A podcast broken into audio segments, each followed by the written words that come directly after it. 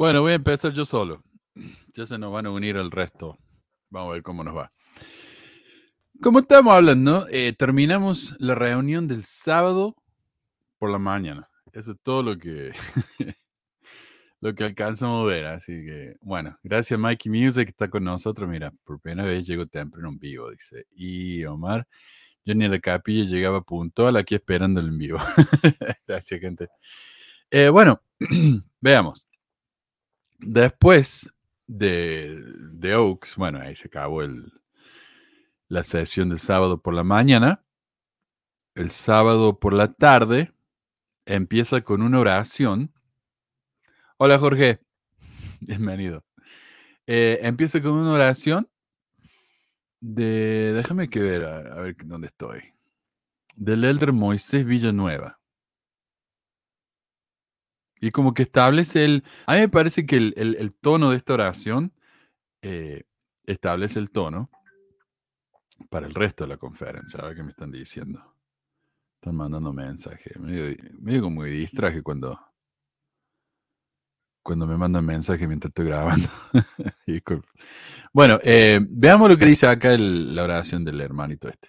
Nos sentimos tan agradecidos por una nueva oportunidad de reunirnos en esta conferencia general para escuchar tu voluntad a través de la voz de tus profetas y apóstoles.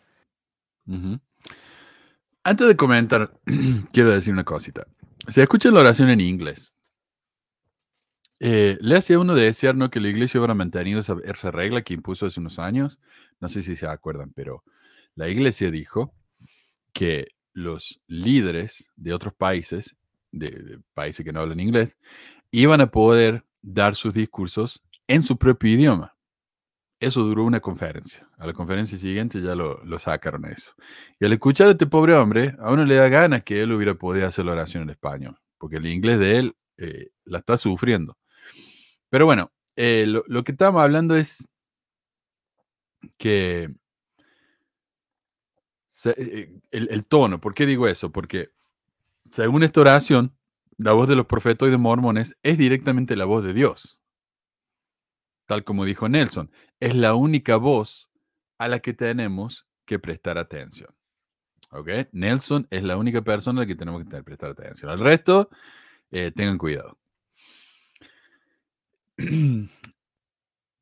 En esta parte, cuando nombra a las autoridades nuevas, Eyring nos da una regla nueva para evitar que la gente grite. Eh, que no en el centro de conferencia, eso se puso de moda por un tiempo, los, ex mormones que iban y gritaban, no, no estoy de acuerdo. y porque si levanta la mano nadie le hace caso, entonces tienen que andar gritando como para llamar un poco la atención, para que se vea quién está hablando. Eh, ah, y entonces hay una regla nueva que la explica acá eh, el Dryer. Si hay personas que se opongan a cualquiera de los sostenimientos propuestos, les pedimos que se comuniquen con su presidente de estaca. Ok. Que se opongan a cualquiera de los sostenimientos propuestos, les pedimos que se comuniquen. Hola, Eva. Hola. Me estoy escuchando solo, no sé si puede bajar un poquito el volumen ahí. Hola, Eva. Que está muy fuerte. Estoy escuchando solo, no sé si puede bajar un poquito el volumen ahí. A ver. ¿Me escuchás? Te escucho a vos, te escucho con eco y me escucho a mí solo. A mí mismo. Hay, hay mucho, mucho sonido de fondo, Eva. A ver qué pasa. Te escucho con eco y me escucho a mí solo. A mí mismo. Ok, bueno, a ver si se puede arreglar. No sé, parecería que me tenés en la tele o algo así. Eh, bueno, a ver si le podemos, podemos ver la, situación. ¿Ahora? Ahora sí. Sí, bien. ¿Me tenías en un parlante o algo? ¿Me tenías en un parlante o algo así? Se escuchaba fuerte, como que me tenés ahí en Tenía el, televisor. Me tenía Porque Toto está acá. Hola, Toto. ¿Cómo estás? Bien, bien, gracias. Qué lindo tenerlos. Eh, bueno, yo creo que José va a volver. Vamos a ver qué pasa. Hoy vamos a tener programa largo. Mm, no, ya no levantan más la mano, ¿ve? Pregunta Mikey Music. O sea, ya ni levanten la mano. No. Bueno, él dice, si hay alguien opuesto, levante la mano, pero también dice, si hay alguien opuesto, hablen con su presidente de estaca. Dice eso. Así que eh, no estoy seguro entonces cuál es la regla. O pueden levantar la mano, levanten la mano, pero obviamente no le vamos a hacer caso, eso es lo que está diciendo.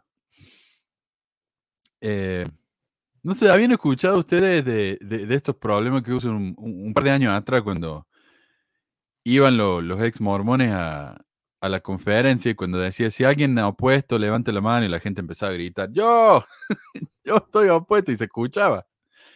Eh, entonces ahora están teniendo más cuidado con eso. Yo, yo, no sé si comenté en otro, en otro programa que levanté la mano en plena, en plena conferencia de estaca, no me acuerdo. Estaca. No, no, no, no yo creo que sí, que me contaste, pero. Sí. Eh, ¿Te entrevistaron? No me dieron bola, me suspendieron un año, pero, pero igual. Está bien. Em, bueno, entonces es la regla nueva. ¿A dónde estoy? Más adelante dice que hay que agradecer con la mano levantada a los líderes relevados. Perdón. Dice, bueno, eh, tenemos uno, un grupo de... Tenemos un grupo de líderes, 70 autoridades de, área, ¿no? Eh, no los altos. Eh, a esos líderes queremos agradecerles levantando la mano, pero no lo vamos a mencionar. Si quieren saber quién son, vayan y búsquenlo en el, en el sitio de la iglesia, ahí está. Eso, lo vimos, en los pedacitos que pudimos ver, sí nos llamó la atención. ¿Te imaginas que no, lo vamos a ir a buscar? Ni sabemos quiénes son. Pero qué feo. Bueno, esto es lo curioso. Una de las personas que fueron relevadas es su hijo. El hijo de él era un 70 autoridad de área, no de los grandes, de la autoridad general, sino autoridad de área, y a él lo relevaron. ¿Por qué entonces no lo menciona, no lo nombra? Y a mí me parece que es porque no quieren que sea demasiado obvio el, el nepotismo que hay en la iglesia. Bueno, gracias a mi hijo, que, es 70, me parece a mí. Em, aquí presente. Dice, ¿alguna vez hacen algo al respecto cuando alguien se opone en realidad? No hacen, no hacen nada. ¿Qué les importa? No hacen nada. A pesar de que supuestamente debe ser eh, el voto unánime.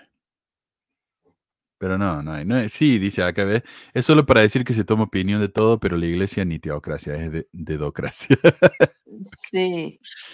Esa vez que yo te dije que levanté la mano en contra, ni siquiera se, se dijeron, bueno, mirá, a lo mejor estuvimos mal, podríamos mm. averiguar. No, no, no, no se, no se hace nada, no les importa a ellos. No, eh, es un formalismo. Son las autoridades ellos siempre, sacerdocio. Ellos siempre te dicen que van a apoyar al obispo. O sea, si vos vas y le comentas algo, ellos dicen siempre que van a apoyar al líder más, al superior. Porque se supone que según ellos tienen el manto. El manto no sé de qué, pero esa palabra siempre me cayó mal cuando te dicen yo tengo el manto, te dicen, ¿viste? ¿El manto de qué? No sé, pero viste, ellos lo tienen, sí.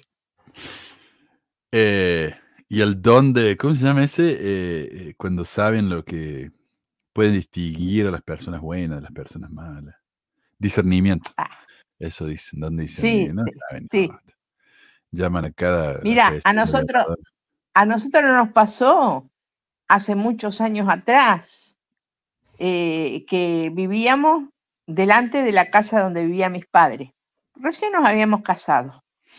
Entonces, este, un vecino que conocía que se, se bautizaba una, familia, vino, lo conocía este hombre y nos vino y nos comentó, mira, este hombre tiene tal problema, anda metido en cosas raras, este, estafa a la gente, te hace meter así como que vos pongas de garantía tu casa y todo eso. Y entonces, contale vos que estabas en el Sumo Consejo. Sí, yo trabajaba como miembro del Sumo Consejo y todos este, sostenían con la mano derecha los nuevos élderes que iban a sostener. Y sostenían a ese hermano y todos levantaron a favor y yo, ¡chum!, le levanté en contra. Entonces me dice, bueno, ¿qué pasó? No, pasó esto, esto y esto. Yo tengo a mi vecino que lo conoce a este hermano que hemos que han ustedes levantado la mano derecha. Y que Tata, él quiere irse, que lo querían, lo llamaban a este hombre vecino e iba. Y tenía pruebas. No, dice, ¿cómo vas a pensar eso del hermano? Dice. Eh, y nos hicieron ir a hablar con él, nos hicieron ir a hablar con él, porque se había metido también el, patriarca del barrio había puesto y, el obispo de nuestro barrio. Había puesto la casa en garantía. Y, y, nos hizo ir a pedir, dice, porque el hermano está ofendido, dice, porque ustedes hablaron mal del hermano que se iba. ¿Cómo salió? ¿Cómo salió de del grupo del, de los CT, de ahí, del, ah, del Sumo Consejo? Eso se. Porque eso no debe salir. No, uno, uno del miembro del Sumo Consejo fue y le dijo al hermano. Y este hermano me andaba buscando con. Con un arma. Con un arma. Uh. Entonces lo que hizo el presidente de la estaca nos envió a otra rama, como a 32 kilómetros, para que yo fuera un presidente de rama emérito, perteneciente a la estaca, porque no habían muchos especializados en, la rama. Y pasó el tiempo y eso quedó en la nada. A este hermano lo llamaron como elder y nosotros nos mudamos de mi casa, que nos pudimos comprar una casita en el mismo Rosario, y pasó el tiempo y hubo una conferencia como regional, ¿viste? Vinieron un montón de líderes. Y mientras pasó todo eso, el hermano, el patriarca, el obispo alcanzó a sacar la casa de garantía, pero el patriarca perdió la casa, porque este tipo era un chanta, ¿viste? Chanta le decimos para la gente que no, no es argentina, a los, a los, sí, a los, los ladrones, ¿viste?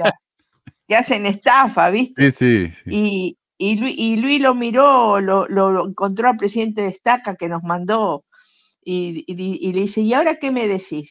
Eh, eh, eh, Actualmente un 70, viste, este, se llama Sergio Krasnoserkis, no tengo problema en comentarlo y era un pavote y, nos mandó a pedirle disculpas y después le dijimos nosotros, ¿y ahora qué decís después? ¿Viste que teníamos razón nosotros?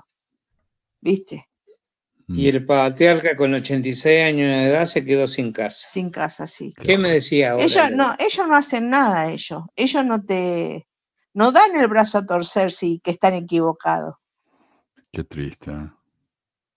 Qué horrible. Sí, eh, pero sí, el manto. El manto santo, ¿cómo es el manto sagrado? Acá dice Werner. Los que opinan algo opuesto tienen el manto de invisibilidad. Nadie lo ve. sí, sí, sí. Bueno, a ver qué más, qué más dicen acá. Algunos comenzaron a saquear los comercios de alimentos, destruyendo. Ah, sí. Esto es lo que pasó. Eh, e, esto es lo que pasó. Acá nos está dando un discurso el. Ah, ¿cómo se llama este?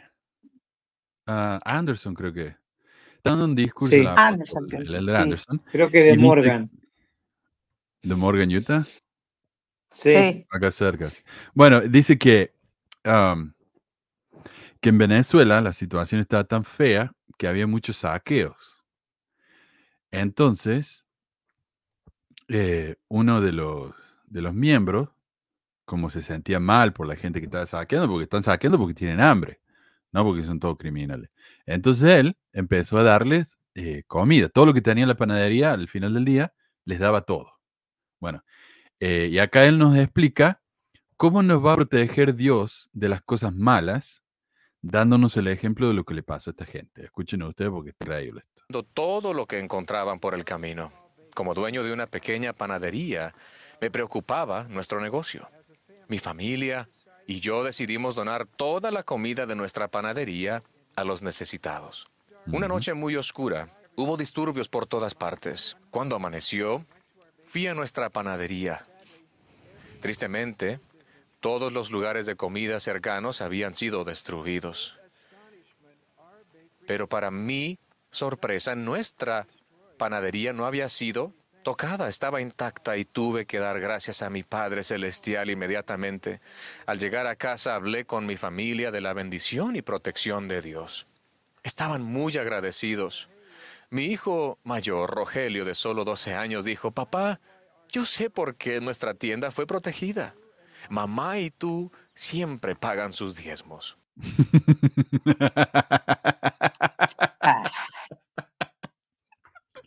¿Viste? Eh, si vos pagas el diezmo, no te van a saquear la panadería. Uno, uno podría pensar, o sea, no le tocaron la panadería porque el tipo era buena onda, porque regalaba comida, porque si le saquean la, la panadería, se va a enojar y no va a dar más nada. Pero no, sí, es porque paga. no, fue por...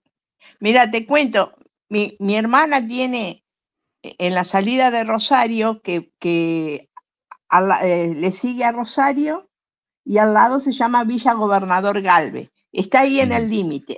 Y ella tiene una linda casa y al, al lado tiene su negocio. Ellos tienen distribuidora de, de- de vino, de, de, de, de- de- viste, de que proveen a los bares y todas esas cosas. Mira, toco madera ahora, ahora puedo hacer eso, toco madera. Pero ella jamás, ni en el 2001 siquiera, fue saqueada. Y eso que ella tiene casi así alrededor, eh, ye- eh, gente pobre, gente de, de la villa. Pero ¿sabes lo que pasa? Mi cuñado, y ellos no son de la iglesia ni nada, mi cuñado es buena onda, nunca lo tocaron, nunca. Ellos no son de la iglesia ni nada. Ellos, Claro. ellos, mm, mi cuñado es buena onda con todo, ¿viste? Si alguien pasa y le, él le da, ¿viste? Así, o sea, él, él trata de llevarse bien. O sea, no es, y no es porque pagan los diezmos, porque no son, mi cuñado menos que menos va a pagar los diezmos, ¿viste? ¿Me entendés? Eso es porque le tocó que no, les, no, no lo saquearon, pero eso no significa que porque pagan sus diezmos, Claro, claro. ¿viste? Bueno, y, nos también en el año 2001, cuando fue la debacle en el 2001, no sé si vos estabas en allá o estabas en Argentina, lo que estaban en Argentina se ven acordar, este, nosotros teníamos hermanitos que pagaban el diezmo, habían sido obispos, y los hijos se fueron a saquear, no, y no iban a saquear comida, fueron a sacar electrodomésticos y todo eso a las tiendas. ¿viste?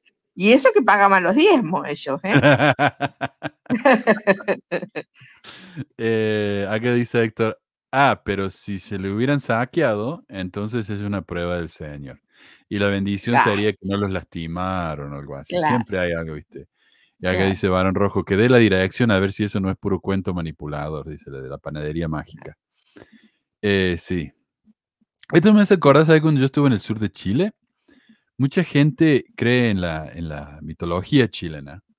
Y hay un barco, no me acuerdo, no voy a decir nombre porque lo voy a, lo voy a, lo voy a errar. Pero hay un barco mágico que está lleno de brujas, no sé qué. Y el barco viene y te deja mercadería, ¿viste? A ciertos negocios. Cuando no saben de dónde Sí. viene la mercadería, es el barco mágico. Eh, y una vez eh, resulta que hubo un incendio y se empezaron a quemar todas las casas, porque son todo de madera allá en, en Chile. Se Sí. empezaron a quemar todas las casas y se salteó un negocio y siguió quemando el resto. Entonces dice la gente, lo que pasó, el mano. caleuche, el caleuche, el caleuche. Eh, lo que pasó es que el caleuche les daba, eh, iba a decir malinche, mira, así estoy- el caleuche. Eh, el caleuche le- les- los protegía, los Ah. protegía eh, con la magia, ¿no? Entonces por eso ese negocio no se quemó. Y me hace acordar a esto, se- saquearon todas las panaderías, o todos los negocios, menos ese. Y, Sí, y- sí, y a- menos eso. Y sabes lo que esto también me hace acordar es, es cuando viste lo- los mafiosos vienen y te dicen, che, qué lindo, qué lindo negocio que tenía acá. ¿No sería una lástima que le pase algo? Nosotros te Ah. podemos proteger si nos pagas mensualmente, entonces no te va a pasar nada. Me parece lo mismo. O sea, eh, Sí, eh, Dios acá es un mafioso eh, que, te, que te cobra por protección. te pagas el diezmo, seguro, seguro. Claro. Es- ese es, eh, per- perdón, Manu, ya estoy de vuelta. Hola. Eh, hola, eh, Eva, Eva y Toto, ¿verdad? Se llaman. Sí. Mucho gusto. Hola. Este, este, este discurso yo lo escuché cuando el sábado estaba a mi hora de comida y, y para mí fue el peor discurso que pudieron tocar, el peor tema que pudieron tocar. No, y me revolvió hasta el estómago, dije, no, dije yo así, esto, esto sí es soberbia, la mano en poder, la verdad. ¿Con qué cara van a mostrar los diezmos cuando fueron multados con 5 millones de dólares con todo el patrimonio de la iglesia? ¿Con qué cara lo están haciendo? O sea, qué descarados, la verdad. Y perdónenme, o sea, yo sé que soy miembro activo y me, y me puede, a lo mejor me puedo meter en problemas, pero, pero no, no se me hace justo que hablen de esto. O sea, no debieron haber hecho eso. No, de, no lo debieron haber hecho. O sea, ¿cómo se, ¿con qué cara van a hablar de los diezmos y decir? Porque Neil Anderson dijo, es que damos dinero a la caridad y hemos hecho mil millones de dólares y, y yo así como, oye, te, no te pases, dije, no, no, Ah, no debieron, es el, todo menos, debieron haber hablado de arrepentimiento, de otro tipo de temas, menos del diezmo. No está, no está en la situación para poder tocar este tema. Sí, y vamos a hablar de, Sí. lo, de lo que hace la iglesia con esos millones, porque tenemos evidencia de algunos de, la- de los millones que, que usan, pero no de todos, pero sí. Ay, ay, ay. Bueno, a ver. Dice Vanessa, muy buena mano, Dios es un mafioso, si no paga te truena o se venga de ti. Sí, y después se ofende. Después se Sí. ofende.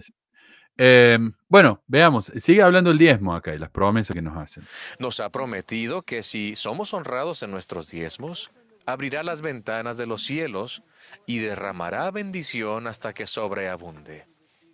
Las ventanas de los cielos se abren de muchas maneras. Algunas son sutiles y es fácil pasarlas por alto. Esto yo no lo entiendo. Uh, La iglesia donó 54 Perdón. millones de dólares estadounidenses Ahora quiero para brindar al- esto, no, se- no me dejaba. Esto es lo que yo no entiendo. Si nos da bendiciones hasta que sobreabunden, son muchas bendiciones. ¿No te parece? Es bastante. Sí, sí, Va a sobreabundar. sí. Entonces, y- ¿cómo y puede son- ser que... Dale. No las hemos visto en, en- en casi 50 años, nosotros no vimos las bendiciones, ¿eh? Siempre anduvimos ahí con el, juntando lo, lo- lo- Las moneditas. las moneditas. Nosotros no vimos las bendiciones. No Pero sé lo- dónde, lo- dónde está. Eso es lo interesante, digo yo. ¿Cómo puede uno tener bendiciones hasta que sobreabunden y no darse cuenta? Porque él dice, ¿sabe lo que pasa, Toto y, y, eh, Toto y Eva?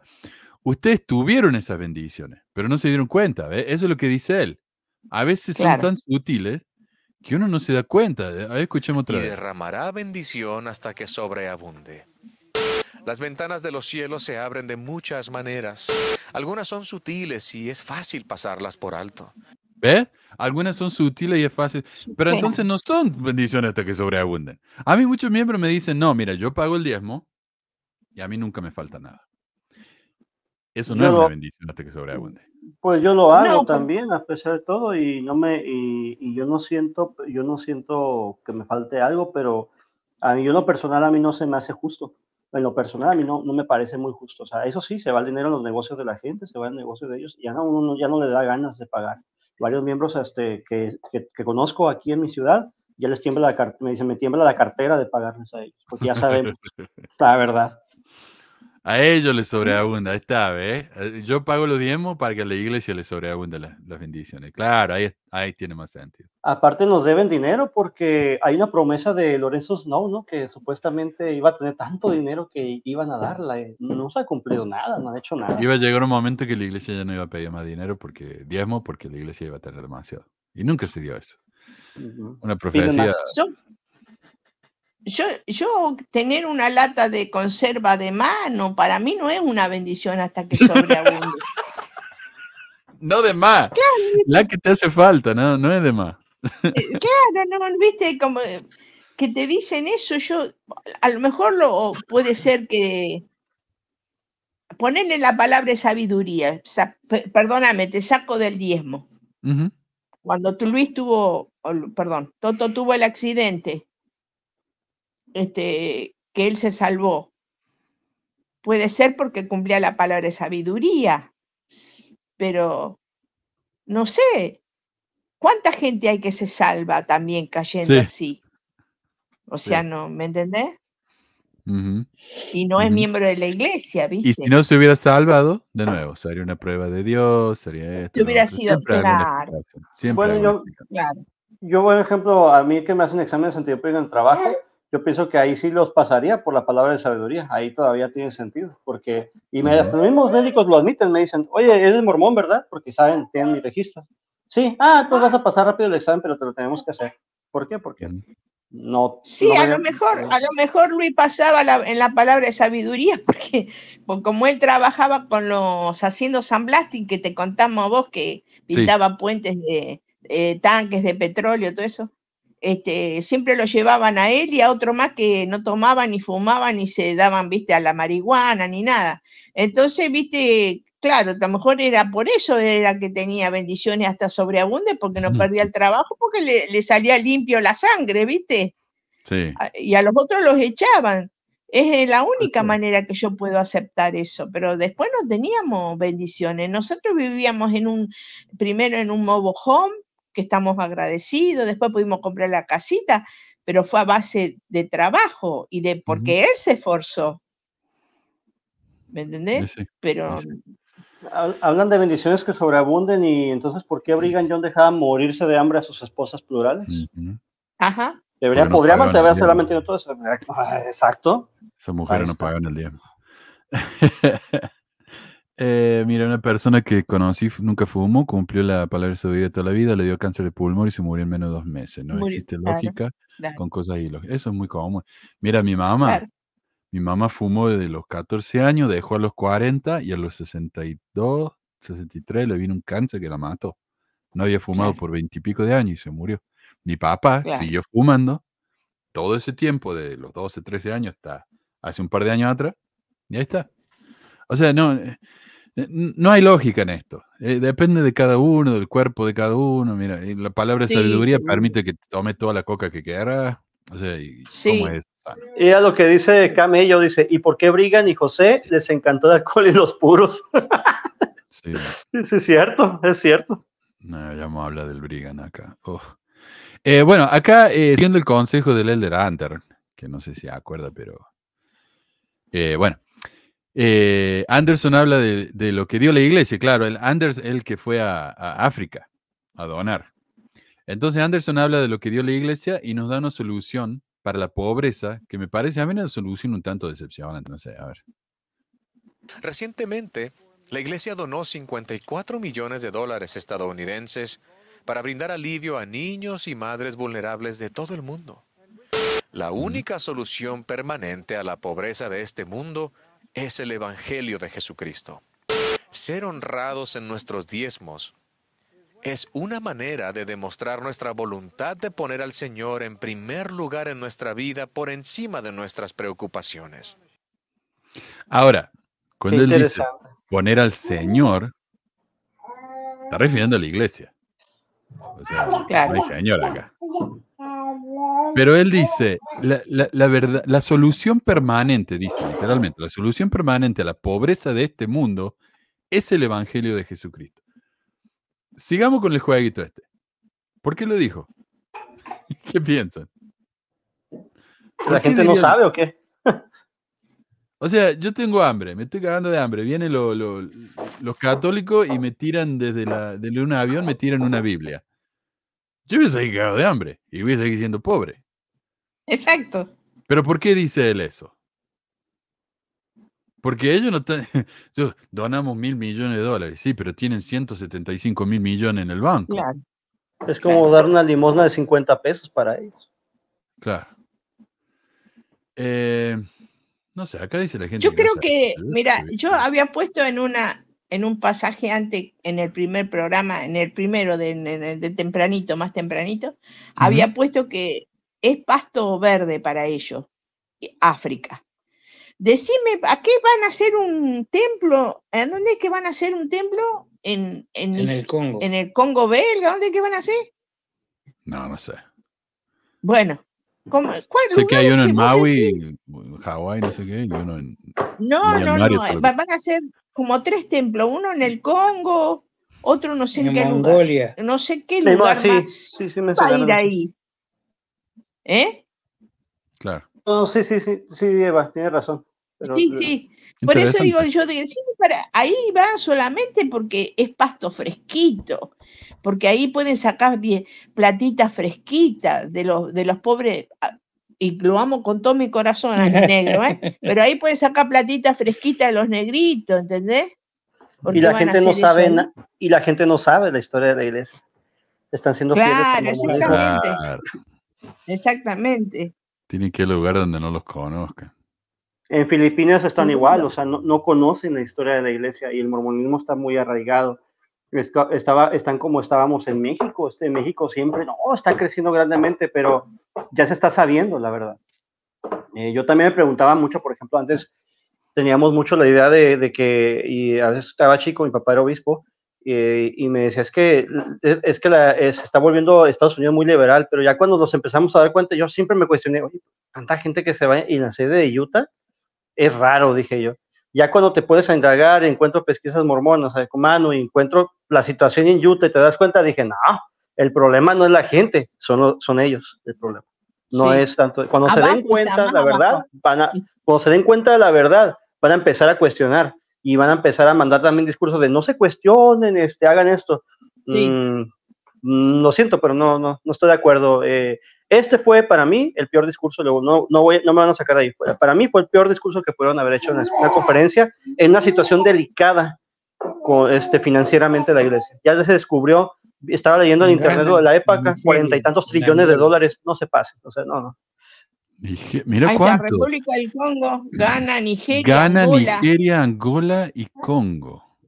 ¿Qué van a hacer ahí? En ¿Cuánto Mongolia. Sí, lo, En Mongolia. Ajá. lo mencionó, lo mencionó Nelson, de hecho. A ver. ¿Cuántos miembros hay Ulaba- en Mongolia? A ver. A ver si tenemos. ¿Cuántos miembros hay en Mongolia? 12.000. Dos estacas, 24 barrios. A ver. Ah. 20 mi- 12.477 miembros, dice que hay. Dividido por 24 barrios, cada barrio debería tener 519 miembros. Pero creo que más de- Mongolia es grande, ¿no? Y Mongolia está allá arriba, viste, por Siberia, no hay, no hay nada allá. Claro, por eso. Y es grande, un lugar grande y, y es una estepa, es todo, todo, todo, no, no- hay nada ahí. Es Ah, una tundra. Wow, ok. No, no sé, la verdad que eso de África me confunde. ¿Para qué miércoles? Esto me hace acordar cuando viste que decían Alejandro el Grande y Alexander el Great que conquistó el mundo. En realidad lo que hacía el tipo era, eh, iba, ganaba un, un terreno, eh, un lugar, y dejaba que su, que su gente se quedaba ahí, que se quedara ahí, eh, gobernando, que es lo que hacía también Brigham Young, que decía, bueno, ahora eh, Montana es nuestro, iba y mandaba a su, una de sus esposas para que viviera ahí, ya está, es nuestro.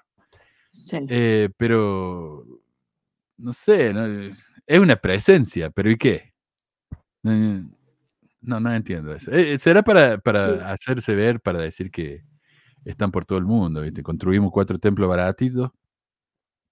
Ah, hicieron un templo en Haití, me dice uno ahí. Mira, es cierto, sí. Sí, la verdad. Bueno, está Haití. Eso, eh, uh, claro, el- eh, hablando de los dones, eso. ¿no? Eh, pero, pucha, ya me olvidé qué iba a decir.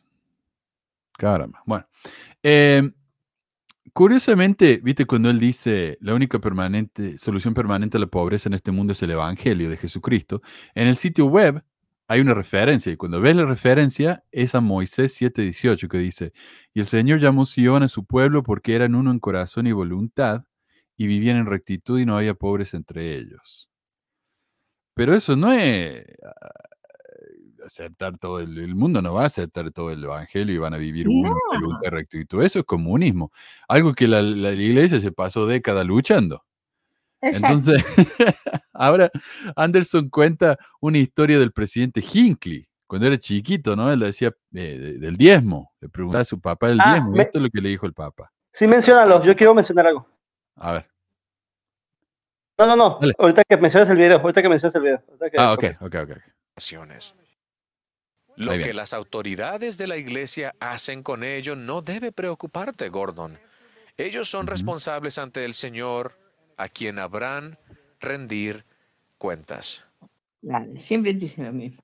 ¿Vos querés saber lo que hace la iglesia con, con el dinero? No es problema tuyo. ¿Qué te importa? Claro. Pero qué, Siempre dicen así. pero qué coincidencia que Hinckley dijo que es algo que tienen que saber los miembros. En la televisión él dijo, cuando le preguntaron qué hacen con el diezmo, él dijo, esa información es para los que pagan el diezmo.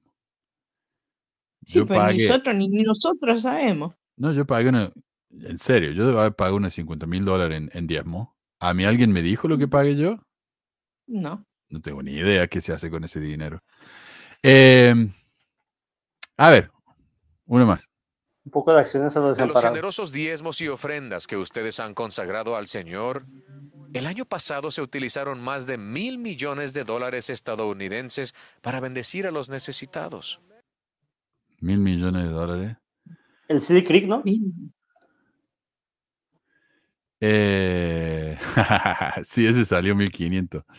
Eh, 1500 millones. Eh, sí, sí, están pagando mil millones. Y por lo que yo entiendo, lo que dijo la gente esta de, de Widowsmite, que es un sitio hecho por contadores, ex mormones contadores, eh, lo que pasó es, si están pagando más, antes pagaban, según Oaks, pagaban unos 40 millones de dólares al año en caridad. 40 millones, ahora están dando mil millones. Pero dice, la diferencia es que antes habían dos organizaciones, está la iglesia y LDS Charities. LDS Charities pagaba 40 Sí. millones. La iglesia en sí pagaba mucho más porque ellos pagan, por ejemplo, en, en Canadá uno puede ver que muchas de las donaciones a caridad es mandar el presupuesto a los barrios. Pero ¿cómo es eso, caridad? Entonces lo que han hecho ahora, si te fijas, LDS Charities ya no existe más. Entonces han combinado lo que daba LDS Charities y la iglesia, es uno ahora, entonces suman todo. Todo el dinero que mandan a los barrios, presupuesto, lo que mandan a BYU, lo que pagan para los misioneros, incluyen eso. El dinero Pero que qué misioneros, descarados. qué Todo eso es- No te pases. mil millones de dólares. Entonces, eh, ¿y por qué entonces dicen la donación más grande que hemos dado este año a un solo lugar es ah, 40 millones de dólares? 40 millones de dólares en mil millones no es nada. Entonces, ¿qué están haciendo? ¿Están mandando de a 5 dólares? ¿O ¿Qué están haciendo? Están inflando los números.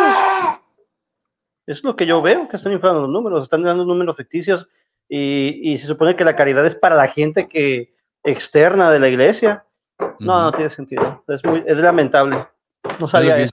El varón dice, con este cuento de que ellos usarán bien el diezmo, quieren que uno no investigue. Claro. Confían en nosotros, no los vamos a, a llevar por el mal camino. Los profetas han dicho eso en el pasado.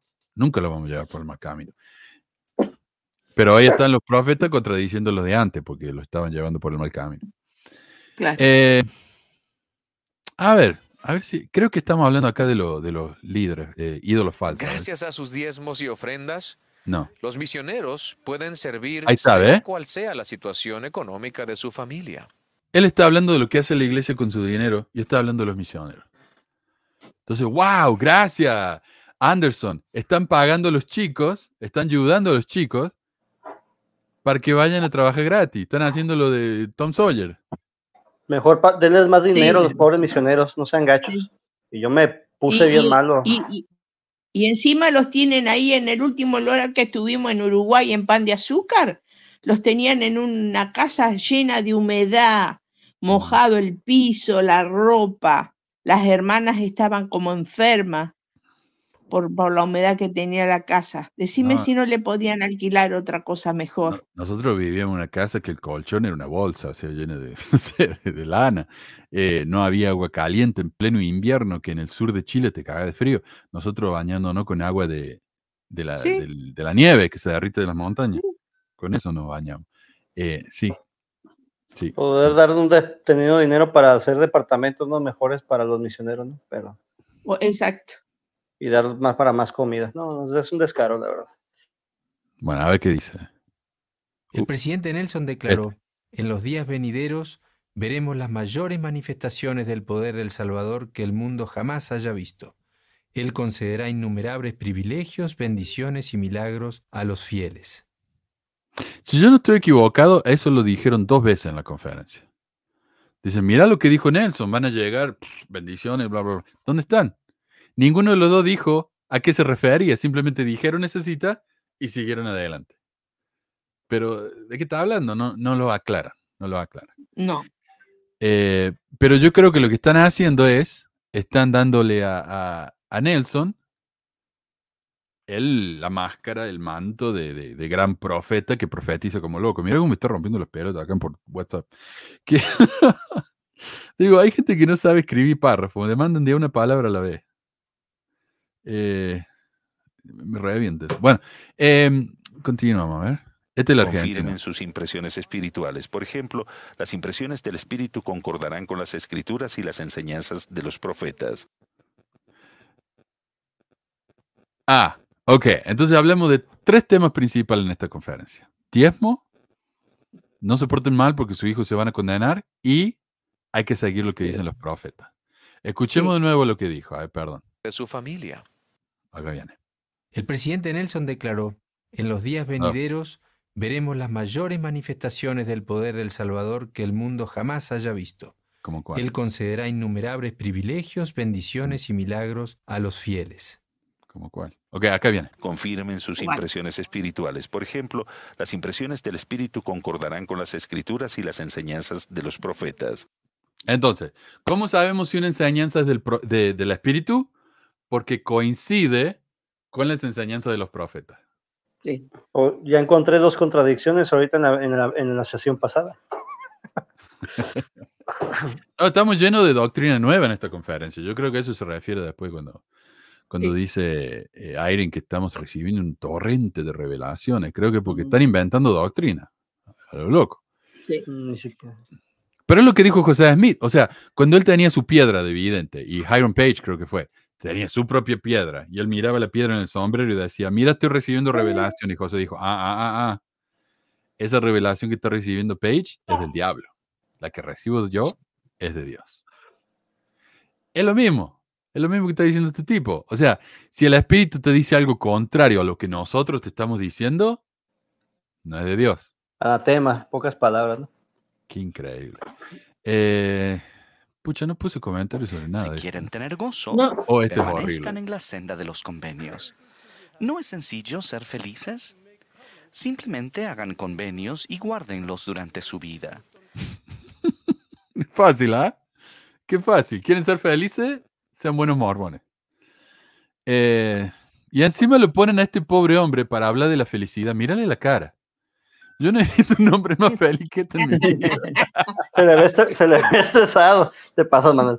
Sí, se le ve, se le ve muy estresado. Pobre Hombre. tipo.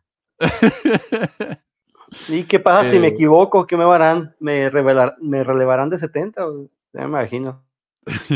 pobre hombre. nosotros, Eh. nosotros tantos años en la iglesia y no tuvimos la bendición de, de, bueno, no tuvimos hijos, pero no tuvimos nuestra hija del corazón con nosotros. O sea, y fuimos fieles, le enseñamos lo mejor que pudimos, hicimos lo mejor por ella y ella y eligió su vida. Y, si, y nosotros, yo, yo puse en un posteo temprano en el primer programa tuyo, a mí me la iglesia me mandó al psiquiatra directamente. ¿Me Ujú. entendés? Porque yo no, no, no pude, no puedo entender en mi cabeza todo, todo lo que, si yo hice las cosas bien, si vos me prometiste que yo iba a recibir bendiciones y no lo puedo entender, no tengo a mi, a mi hija del corazón, Claro. bueno, tengo a, a negro, pero, pero, pero, pero no, yo no soy rica, no somos millonarios, no entiendo yo todas las promesas, todos los desprecios que nos han hecho Toda mentira. Por eso yo no, no, no, eh, me mandó al psiquiatra a mí la iglesia. No, he- hemos tenido momentos lindos, o sea, eh, altibajos, ¿no? Hemos Sí. vivido épocas donde hemos pasado bien, pero no era algo constante, no era algo abundante. Este, y me recuerdo trabajando en California, en Hanford, y si eh, vos conoces un poquito esa zona, Hanford, Bakerfield, es muy No. pa- eh, parte de, de muchos cítricos y viñedos.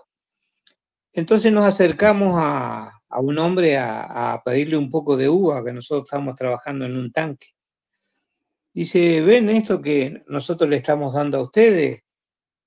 es de ustedes, dice, de los mormones, porque había visto la placa de, de la camioneta, de, de, de todas las camionetas que habían ahí eran de Utah. Ujú. Esto es de, de los mormones, dice, no sé si ustedes eran mormones. Y yo nunca recapacité por eso, pero sí me llamó la atención. Digo, ¿cómo, viñedos y todo eso. ¿Cómo puede ser que la iglesia in- invierta en viñedo? No solamente va a vender uvas, sino va a tener que hacer vino con tanta, tanto viñedo, ¿no? O sea que era una, una contradicción constante y a, y a la vez de pasar gratos momentos en la iglesia, también hubieron momentos amargos por el hecho de, de- que era una, una, una continua eh, pelea cada domingo. O sea, vos que querías enseñar los principios correctos y otros te, te salían con, con otras cosas. Entonces, era un sufrimiento constante y nos dimos cuenta después de que pasamos más de, de 45 años dentro de la iglesia. Uy, sí. Menos mal que nos dimos cuenta, ¿no?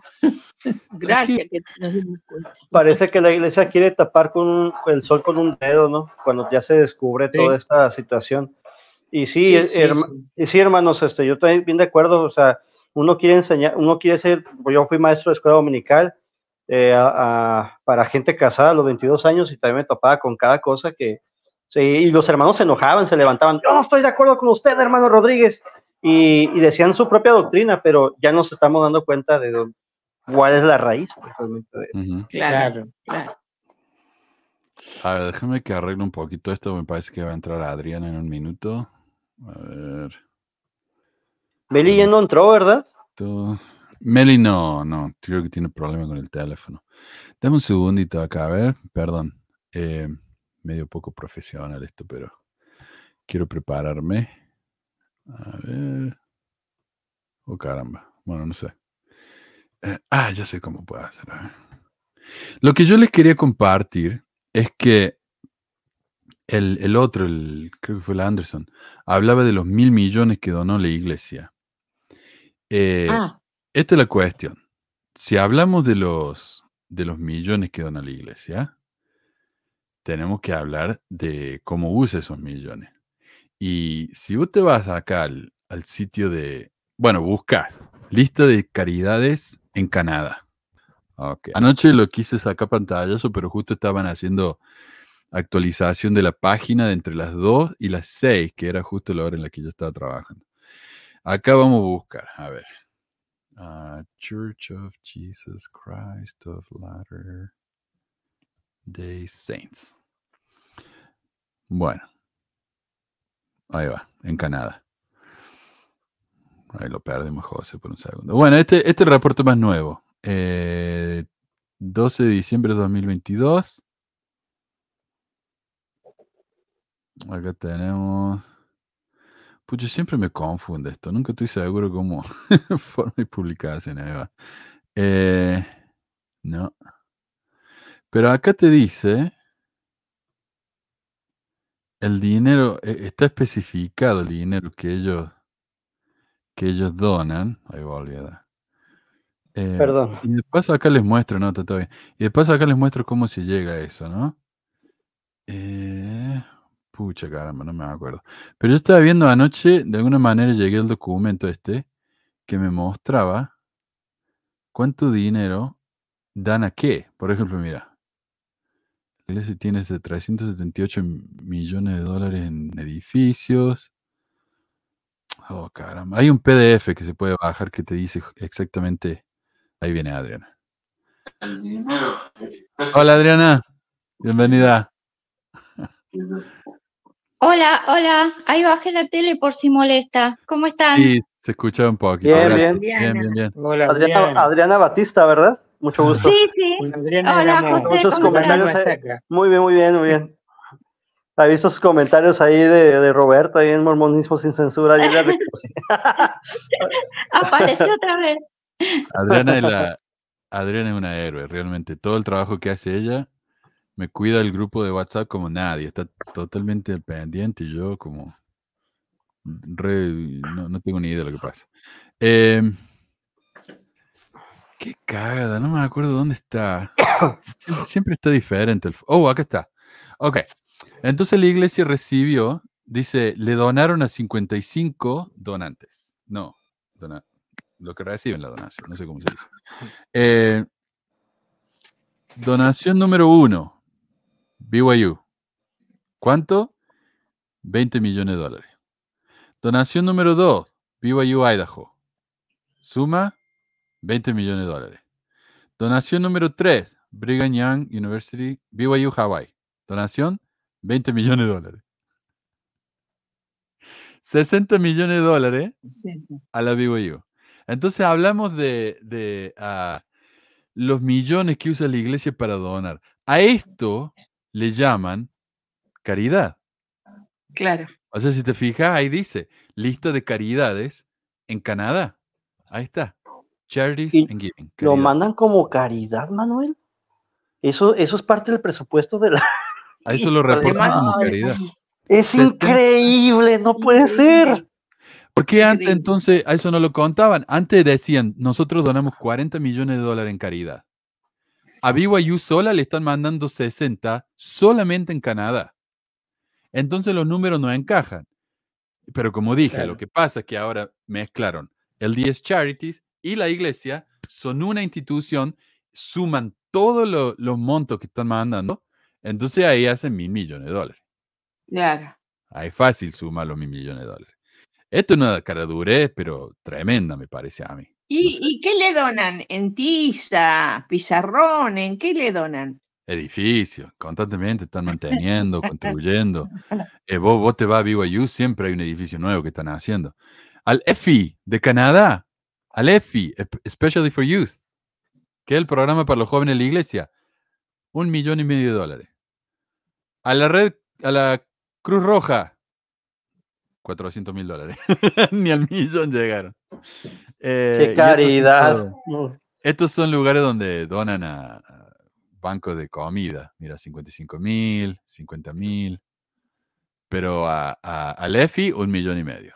A BYU, 60 millones. Así que Y esa es dicen la que la calidad ju- del que habla Anderson. Y supuestamente la juventud es el futuro, ¿no? Es el donde se tiene que estar enfocados. También debe haber más donaciones ahí, ¿no?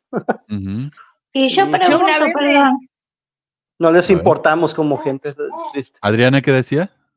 No, digo, a los miembros que son necesitados, por ejemplo, eh, les ponen un montón de cláusulas justamente para no ayudarlos.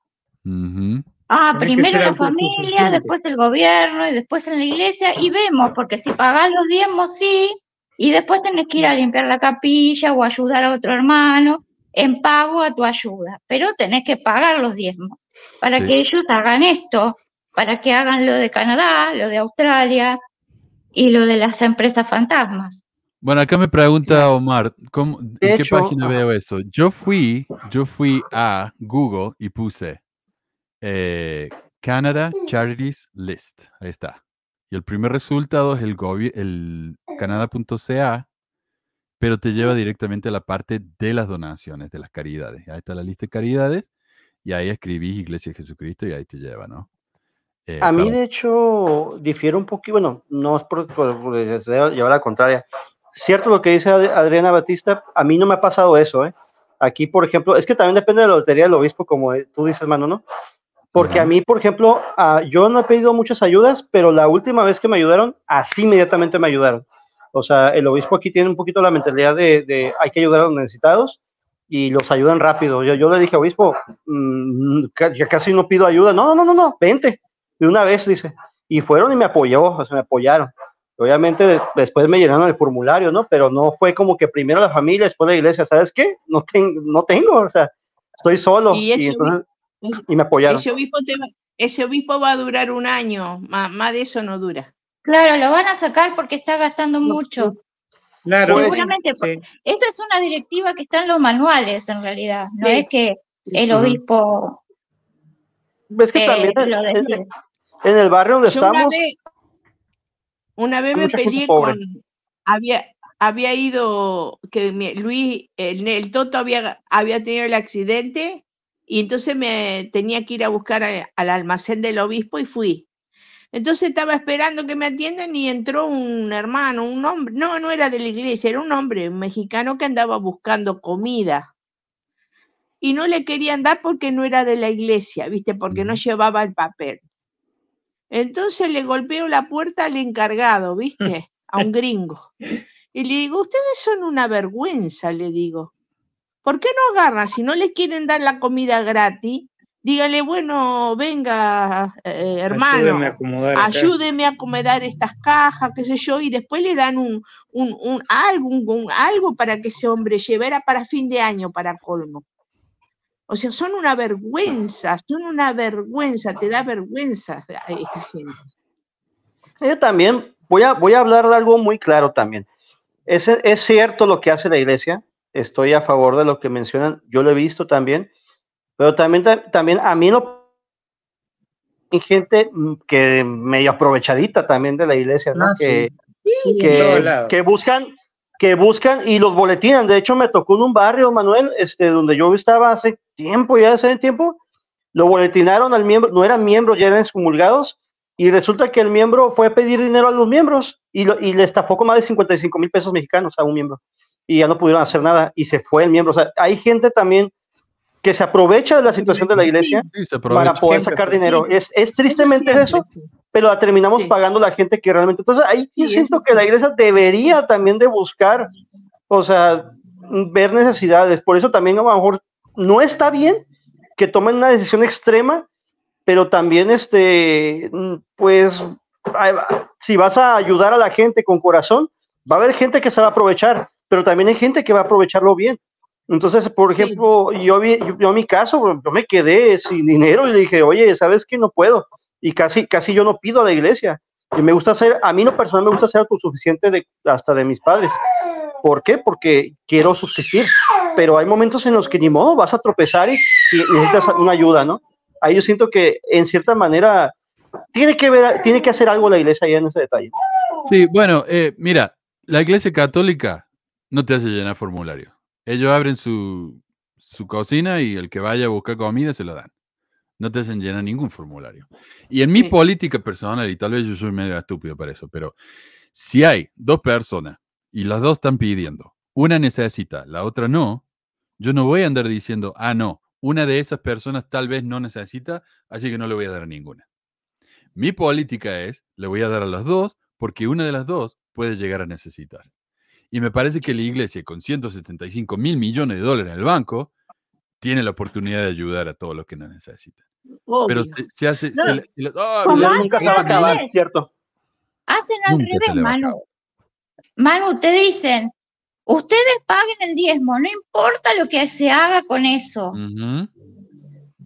Entonces podrían hacerlo al revés. Podrían decir, bueno, vamos a ayudar a todos los pobres, no importa lo que hagan con eso, si se están aprovechando o no. Claro. Exacto. No, y a este hombre que fue, este, lo, lo había- le dice, por- dice, usted tiene que ir al, al, ¿cómo era? Al Salvation Army. Y le digo, ¿cómo lo, va- lo va a mandar el ejército de salvación? Mira toda la comida que tenés. Y el hombre no había venido a pedirle plata, el hombre fue a pedirle comida. Claro. Y Claro. nosotros cuando llegamos, me acuerdo que, que, que una de las cosas que hizo Luis, que lo mandaron a hacer a Toto, era a limpiar lo- lo- lo- ¿qué era? los edificios, los storage, ¿viste? Y con esos cosos grandes que levantan así, ¿cómo es? El forklift. Los forklift, ¿viste? Agarraban y sacaban cajas que estaban, que vos veías la, la, la, lo, lo- hinchada. la- hinchada la, la, las latas, viste, hinchada pasada, o te daban la leche y te la daban el, con olor, Vencida. vencida. ¿Viste? O te ponían para, para 15 días, te ponían un choricito de carne para dos personas. Ah, O sea, y después hablan de caridad, ¿viste? A mí no me molesta la- que ellos digan, si vos querés que te regalemos comida y ropa, necesito que vayas a trabajar al día Claro, por media hora. claro. Eso no me molesta. O por una hora. O por un día. Eso no me molesta. Pero la cantidad de formularios que te hacen llenar, tenés que pedir a la familia, después al gobierno. Eso es medio. Sí, Ah. sí. El curso de autosuficiencia. Ah, También. y sabés lo que te- Claro. y también lo que te hacían hacer era cuando vos te hacían, vos pedías comida, hacían venir a la presidenta de la sociedad de socorro y le, mm, y te hacían, y te abrían las gavetas o los, Las alacenas. las alacenas o, o la heladera para ver qué es lo que tenías, viste vos en, en- ¿Cómo van a hacer una cosa así? Si te van a dar, que te, Wow. te den. Sí, yo, yo leí eso cuando hablamos de, del problema de que acá en Utah, el gobierno, en vez de donar ayuda a la gente, le dice, no, vayan a preguntarle a la iglesia. Y la iglesia sí. Te hace decir, bueno, realmente necesitan, son miembros, bla, bla, bla. Entonces te, te hacen como una vuelta, un círculo vicioso. Y, y había gente que decía, vinieron a mi casa y me abrieron las alacenas. Yo no podía creer eso, pero sí pasa. No, y aparte si ven un televisor, yo por las experiencias de los compañeros de WhatsApp que me contaban que van y, y si tienen un televisor, bueno, hermano, le, venda este Véndelo, televisor, hagan esto. la- Hay anécdotas terribles de, de- de una mujer que está sola con criaturas y quieren que venda el televisor, que es el único entretenimiento que tienen los chicos, para que para ayudar, para que se ayude eh, sola, digamos. Pero cuando Aparte, sos vos lo pobre, podés- ponele que tenés un televisor y cuánto lo puede vender. 100 pesos. Y, Pero y- aparte, ¿Cuándo lo volvés a comprar otra vez? no, no te va a televisor. solucionar el problema. Pero Claro, cuando sos pobre, no tenés ni miércoles. Es, claro. es lo único que te da un poco de felicidad y, y no puedes tener ni eso, ni el derecho de eso puedes tener. no tenés derecho a nada. Eso es lo que ellos quieren. así. Yo antes pensaba así, mira, tremendo estéreo que tienen. Sí, pero ¿qué más tienen? Sí, Eso yo también pensaba eso. A mí lo que más me mata de todo esto de saber la verdad es cómo se me metieron en la cabeza de, de tal manera que yo pensaba como ellos. Ujú, Eso es lo Nosotros que igual. más, Sí. es lo que más me mata, porque las verdades, bueno, las doctrinas, la historia sí también me dolió, lloré mucho, pero Uf, esto de que estén en mi cabeza haciéndome pensar como ellos, eso es lo que más me molesta. sí. Es Sí, yo, amo de- yo, pues yo, yo Sí, como de- yo, yo soy miembro activo, pero sí no estoy de acuerdo con muchas cosas que están pasando. O sea, es, es de- realmente exagerado lo que está sucediendo, el cómo se niega la ayuda a la gente. Podrían hasta generar empleos si no lo hacen. Y ahí, y ahí Claro. podrían ayudar a la gente a ser más autosuficiente, a empujar, Sí. a enseñarles, a darles pescado y a saber pescar. Da dos cosas en una sola. Claro, porque eh, te enseñan a pescar, pero mientras tanto tenés hambre. Claro. O sea, Sí, un pescado hasta que cuando- vinimos, que la, pa- pasamos la- el- la- el coronavirus en Argentina, tuvimos dos años que no podíamos volver a entrar a. Uruguay, la pandemia. Cuando volvimos, habíamos llevado cierta cantidad de dinero que al cambio de Uruguay no nos favoreció porque el dinero argentino no valía nada o no vale Claro. nada. Entonces, viste, estábamos en, la, en Pampa y la Vía, como decimos Es en verdad. Argentina, estamos en la, No vale en nada. la vía total, en la vía, ¿no? Y mm, bueno, entonces, viste, hablamos, nos, die- nos de- no- de- bueno, y se tiene que pedir con anticipación. ¿Con anticipación? ¿Qué, ¿Cómo con anticipación? Y después vienen y nos dicen, bueno, tienen que hacer, nos dieron una hoja para que llenáramos, y dice, tienen que hacer una, Una huerta, quintita. una quintita. Ajá. Y digo, sí, pero yo voy a hacer una huerta y me va a salir para el año que viene, y yo ahora qué como, le digo. Claro. Claro, viste, son estúpidos, yo no sé qué, yo digo, ¿qué, esto, como le pasa a Adriana, eh, eh, lo que nos duele es lo- cómo creíamos en eso, en eso, viste, y defendíamos eso a, a ultranza, porque es terrible todo eso, viste. No, pero otra cosa, creo que estamos hablando mal, porque estamos hablando de diezmo Discúlpame. y hace una, no, no, no, no Ah. por eso. Hace un año atrás nosotros tuvimos la entrevista Ah, anual de sí. diezmo Sí. Y ya no se llama más diezmo, se llama contribución. ¿Por qué? Porque hubo casos donde miembros reclamaron que le devolvieran los diezmos a aquellos que no fuimos como, como nosotros, pidieron los diezmos. Una, una de las razones por qué pusieron contribución.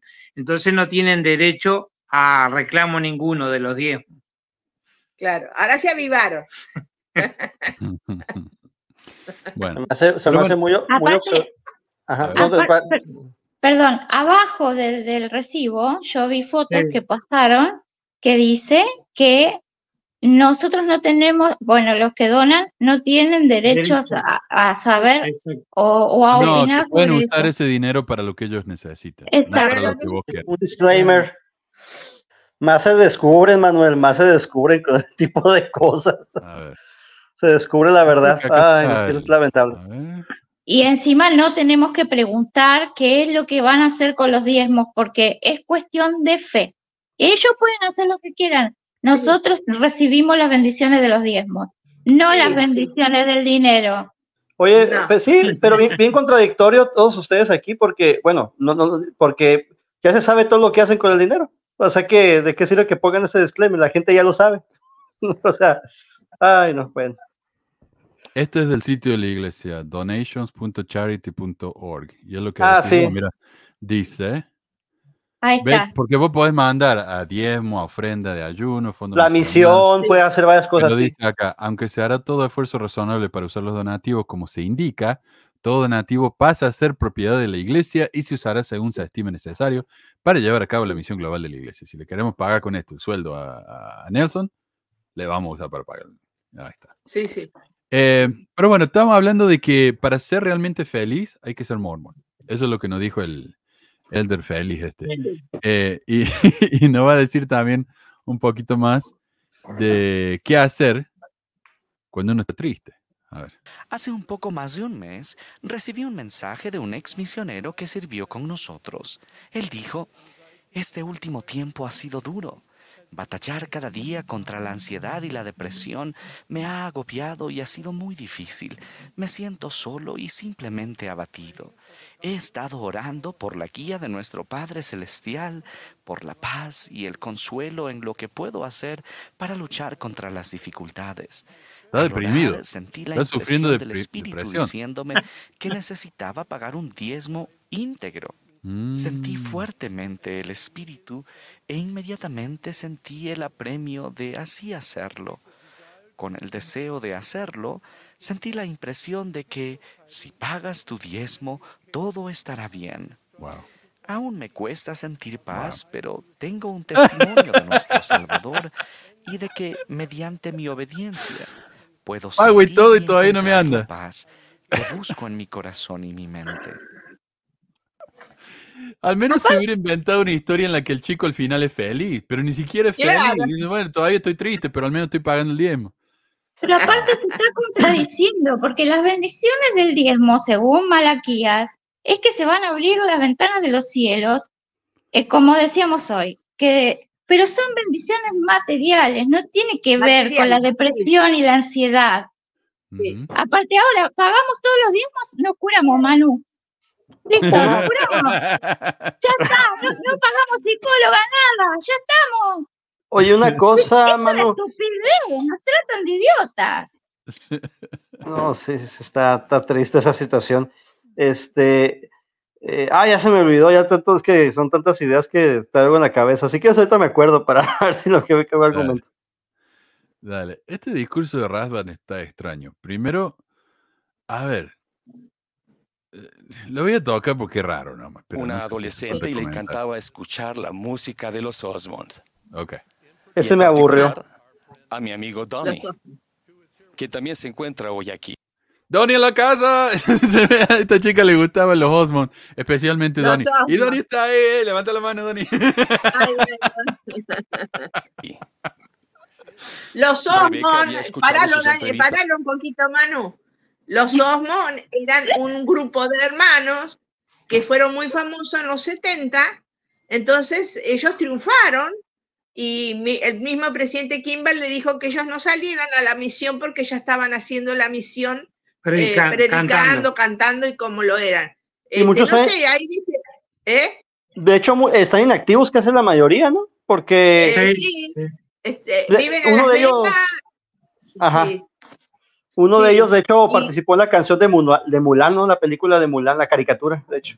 Donnie Sí, sí, sí, Sí, sí. cierto. Pero era, era muy famoso los Osmond. Sí, dale, seguí. Disculpa, Manu. Sí, eran muy famosos. Era, o sea, era el tipo de familia como lo de los Michael Jackson, la familia Michael, los Claro, sí. Era algo así. sí. Versión blanca. No sé si están inactivos. Yo versión sé que ellos blanca. son, Son, re- sí, mucho Sí, más mormona, sí. Son realeza mormona los, los Osmond. Eh, Sí. La hermana sí, ella creo que la hermana todavía, la Mary Osmond, todavía está activa, pero tiene una depresión galopante también, que no Sí. paga mucho el día, me parece. Eh, pero claro, la chica esta, le gustaban lo- los Osmond, los Osmond son mormones, entonces obviamente la chica quiere unirse a la iglesia de los Osmond. A ver qué en los medios de comunicación y sabía que eran miembros de la Iglesia de Jesucristo de los Santos de los Últimos Días. Sintió que tenían algo diferente y creyendo que quizás se debía a su religión, pasó dos años investigando las creencias de la Iglesia en la biblioteca de la escuela. Eso es lo que me pareció raro a mí. Porque yo trabajo en una, biblia- en una escuela en la que tenemos un libro de la iglesia. Uno. Que ni siquiera es de la iglesia, es sobre la iglesia. A ver, lo tengo, tengo un nombre acá. Em, se llama Fe Mormona en Estados Unidos. Fe Mormona. Y es, eh, en realidad es un libro que es parte de una serie. O sea, viste, compra el- el- Ajá. La serie No, del no, libro. ahorita que tenés. Fe mormona en Estados Unidos, fe católica en Estados Unidos, fe judía en Estados Unidos, fe Ah, nativa americana. Sí, sí. Entonces, uno de esos libros es sobre la iglesia. Si esta chica hubiera ido a mi escuela, le hubi- uh, ¿qué pasó acá? Eh, le hubiera llevado dos años leer tres libros. No, está horrible esto. ¿Qué pasó acá? Que se- José se nos sigue, se nos sigue yendo. Bueno, ahí va, no sé. Cuando vuelva lo arreglo. Eh, Nos aprisionaron. pero imagínate. Nos juntamos con Luis. en una biblioteca de una escuela, se la pasó dos años estudiando sobre los mormones. No sé cómo, cómo se hace eso, pero bueno, ella lo hizo. Eh, es una historia real, eh, porque tiene foto. Eh, y después de eso, trata de hacer sentir culpable a, lo- a los parejas mayores, porque no están sirviendo suficientes misiones, dice. A ver, acá, perdón, estoy, acomodando un poco esto acá porque se ve un poco mejor. Ahí va. Y ustedes quizá piensen, pero ¿qué pasa con los nietos? Nos perderíamos eventos familiares importantes y cumpleaños y extrañaríamos a los amigos y las mascotas. Si hubiera preguntado a mi madre por qué ella y mi padre fueron a una misión, sé que ella me habría dicho esto. Tengo nietos y quiero que ellos sepan que tu padre y yo servimos en el campo misional que queríamos dar ejemplo a nuestra posteridad y que fuimos muy, muy bendecidos. No sé, a mí me parece un mensaje horriblemente tóxico ese. Una estupidez. Parejas una mayores, estupidez. sé que trabajaron Ah. toda su vida en la Sí. iglesia, fuera de la iglesia, es su tiempo para descansar, pero no. Sí. No. Sirvan una misión o dos o tres, dice. Y las tienen que pagar ellos. Ah, obviamente. Eh, Claro, no obviamente Benji, dijo que la plata de los diezmos era para pagar las misiones. El- en la, no en te la dejan puerta de la conferencia. los- Qué mentiroso. No te dejan llevar la mascota. Mirá, yo, nosotros tenemos, mira, duermen con nosotros, duermen. Mira. Yo me va a lo llevo que igual, aunque me digan que no. Pobre. No, pero ¿y los nietos? ¿Qué pasa con los nietos? los niños, sí. Y como que se burla, se burla, Nah. dice, dice, oh, los nietos y las mascotas, como diciendo, qué frívolos que son, esto es mucho más importante, estamos hablando de la salvación Sí. de la gente. Ah, O pero sea- la familia es eterna, ¿no? Y claro, bueno, Y lo vas a ver después en la próxima, así que qué apuro. Que la Claro. familia primero cuando te- vas a pedir plata, ¿no viste que te dice? Le pidió Ah, primero sí. a la familia. Ahí es la primera la familia. Sí. Qué feo. Pero Qué van a ser muy bendecidos, así que dejen de llorar. No sé de qué se quejan. Ah, Y ya vi, escuchamos a... oh, perdón, dale. No, no, en el milenio todo se arregla. Ya escuchamos a dos discursos que dicen que si te morí, está todo bien, porque después la próxima es más lindo. Tenemos un tercero. Acá bien. Era un procedimiento de mucho riesgo. Sin embargo, la noche anterior a la operación, aunque Jennifer pesaba solo 41 kilos, La me hija. exhortó con gran fe diciendo, no te preocupes, papá. Mañana me despertaré con pulmones nuevos o me despertaré en un lugar mejor. Cualquiera de las dos cosas será genial. Eso es fe, eso es perspectiva eterna. Eso es lavado de cerebro. Durante esta conferencia. Eh, sí. Horrible esa historia. Eh, No, feo eso. Pero lo que vamos a escuchar más tarde es peor todavía. Eh, pero mira, este, esta Ah. es una cita más increíble que he oído. A ver, que ya ni me acuerdo lo que dijo. hemos escuchado y aún escucharemos el consejo infal- infalible de nuestros profetas y apóstoles. Consejo Es una ocasión perfecta para desarrollar la humildad y permitir que nuestras opiniones firmes sean absorbidas por una convicción aún más fuerte de que el Señor sí habla a través de sus líderes escogidos. Ah, quiero escuchar de nuevo, porque hay tanto en esta cita. Será genial. Bueno, el Eso es fe, Eso eso es es perspectiva eterna. pobre. el- bueno. Durante esta conferencia hemos escuchado y aún escucharemos el consejo infal- infalible Consejo infalible. Los líderes de la iglesia dan consejo de infalible. nuestros Infalible. profetas y apóstoles.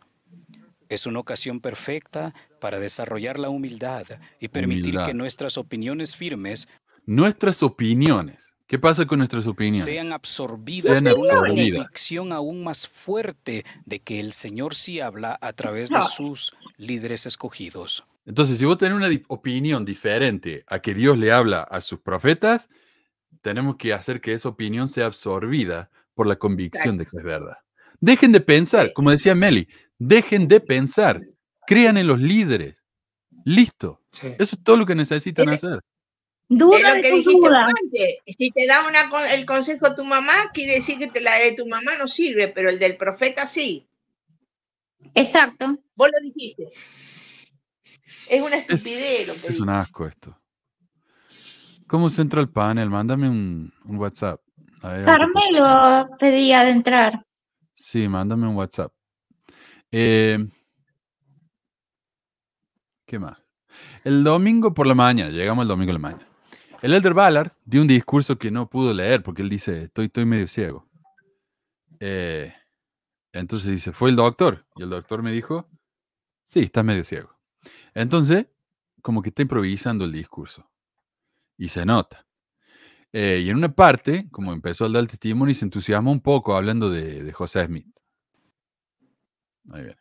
He visto al profeta José Smith en mi mente en los últimos meses.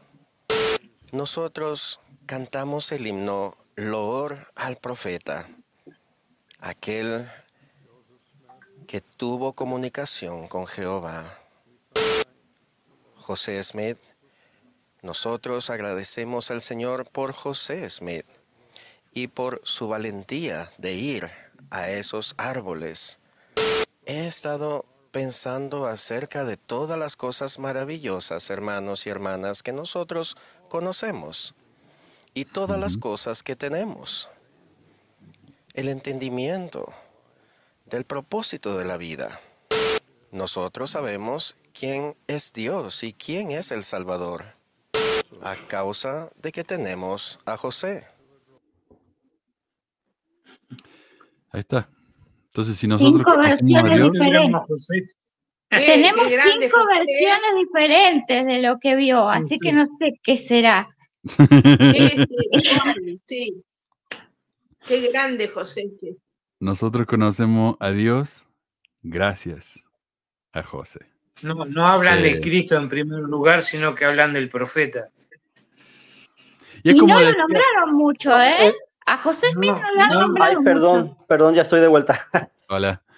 Pero es como decíamos antes, eh, cuando, cuando hablaban de Jesús en la conferencia, decían, sabemos esto sobre Jesús porque el presidente Nelson nos dijo esto y lo otro. Y ahora sabemos de Dios gracias a José Smith. Oye, hermano, y al principio de su discurso, él dice que recordamos con la, con la loor al profeta. Algo Sí. así comenta. Y ahí dije yo, ¿cómo? Que eso es una adoración a José Smith, ya deberían de cambiarla. Sí. Bueno, y, y- No me gusta ese himno para nada.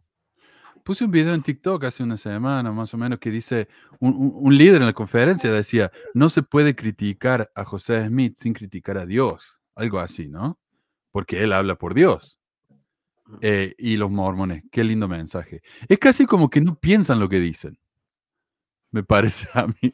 en la conferencia anterior dijeron que la única palabra autorizada es la del profeta de los líderes actuales, o sea que José Smith no está más.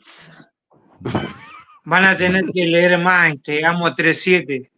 Ese Carmelo. No, no, no entramos, nos vamos a... Hola, Carmelo. Se me está checando la, Ah, chica, Mucho gusto. la pantalla. Está bueno, Manuel, está bueno, está bueno. Este, este, este panel está muy bueno. este. No tiene lugar para, para el pobre Valar ahí. Ver, Y bueno, que se vaya con Nefi. había- había ¿Qué pocos- pasó con Messi? ¿Qué es lo que estaban diciendo ahí? No entendí. Que, se va, que Valar este, se vaya con Nefi, digo. Con Es su amigo. Mm. Es su amigo. Hablando Ah, de. Ah, perdón, perdón. Hablando de, de- de- del Valar y el otro Valar, ya lo vamos a mencionar acá más adelante. ¿Pero qué estabas diciendo? Que, No. que miraban Dale, dale, que se comunicaba con, con Nefi, ¿no? Ujú. Se, po- se ponía piedra evidente, ¿cuál de las dos? Ya no sé. No, a través de una medium. es una medium. Lo que los ¿Me puede- medium hacen es la escritura Ah. automática. Agarran un papel y empiezan a escribir y tiran, ¿viste? Y, eh, eh, así, así hacía la mujer esta. Sí. Em, ¿Se me escucha o no? Es una mala práctica, eso la iglesia lo prohíbe. ¿eh? Sí. Eh, a ver si puedo cambiarte el Bueno, volumen. lo de, lo de Ballard era una vidente que en- y le daba y le daba todas las, o sea, las eh, los lugares donde directivas. buscar la directiva de dónde encontrar a los niños Claro. de hoy era una era una vidente. Sí. Que hablaba Eh, con Nefi.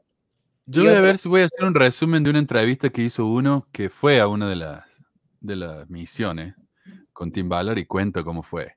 Y ahí dice que él la vio a la mujer esta y, y dice, "¿Está- ¿en serio esto? Como no lo puede creer. Dice, ¿estamos jodiendo acá? No sé qué. Eh, bueno. Eh, bueno, no sé si tenías algo más, Carmelo. No, no era eso. Bueno, lo de Ballard hay días para hablar de lo de Ballard, ¿no? Sí. Porque Sí. ahora, ahora es un tema en Utah que como que una bomba atómica que se cayó en Utah ahora, Sí, el tema no. de Ballard. Pero Y me decían, ¿por qué hablamos de- de esto? ¿Qué tiene que ver con la iglesia? Me decían. Claro. Fue excomulgado, ¿verdad? Bueno, De él, ¿no? de- eh, sí, ah, tienen, o Se sea, ha dice, salido, no se sabe. ha salido en los canales ex mormones que supuestamente lo Sí, hasta, hasta parece que John Delin también lo mencionó. Hay un programa, varios programas No, sobre pero eso.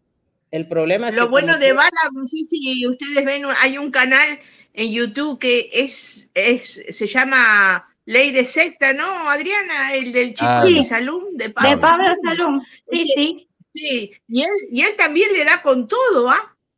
Sí, sí. A, a, a, a, a Valar, a todo esto.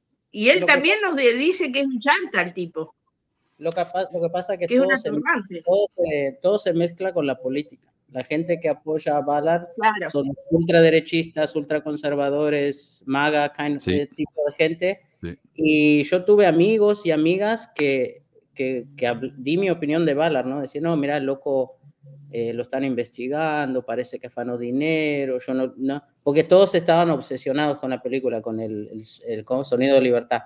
Ah, yo fui a ver esa película, hay que, hay que, hay que luchar contra la trata, hay que hacer Sí. todo lo posible. Y yo, digo- y yo le- les dije, viste, pa, mira, se cayeron en la, se cayeron en la conversa, ¿no? Y, y- y se quedaron, se quedaron tan, tan enojados conmigo, no me hablaron. Yo hasta ahora hay algunas Sí. personas que ni hablo con ellos por lo de. Bala. Claro. Bueno, Sí, por no eso- se entiende.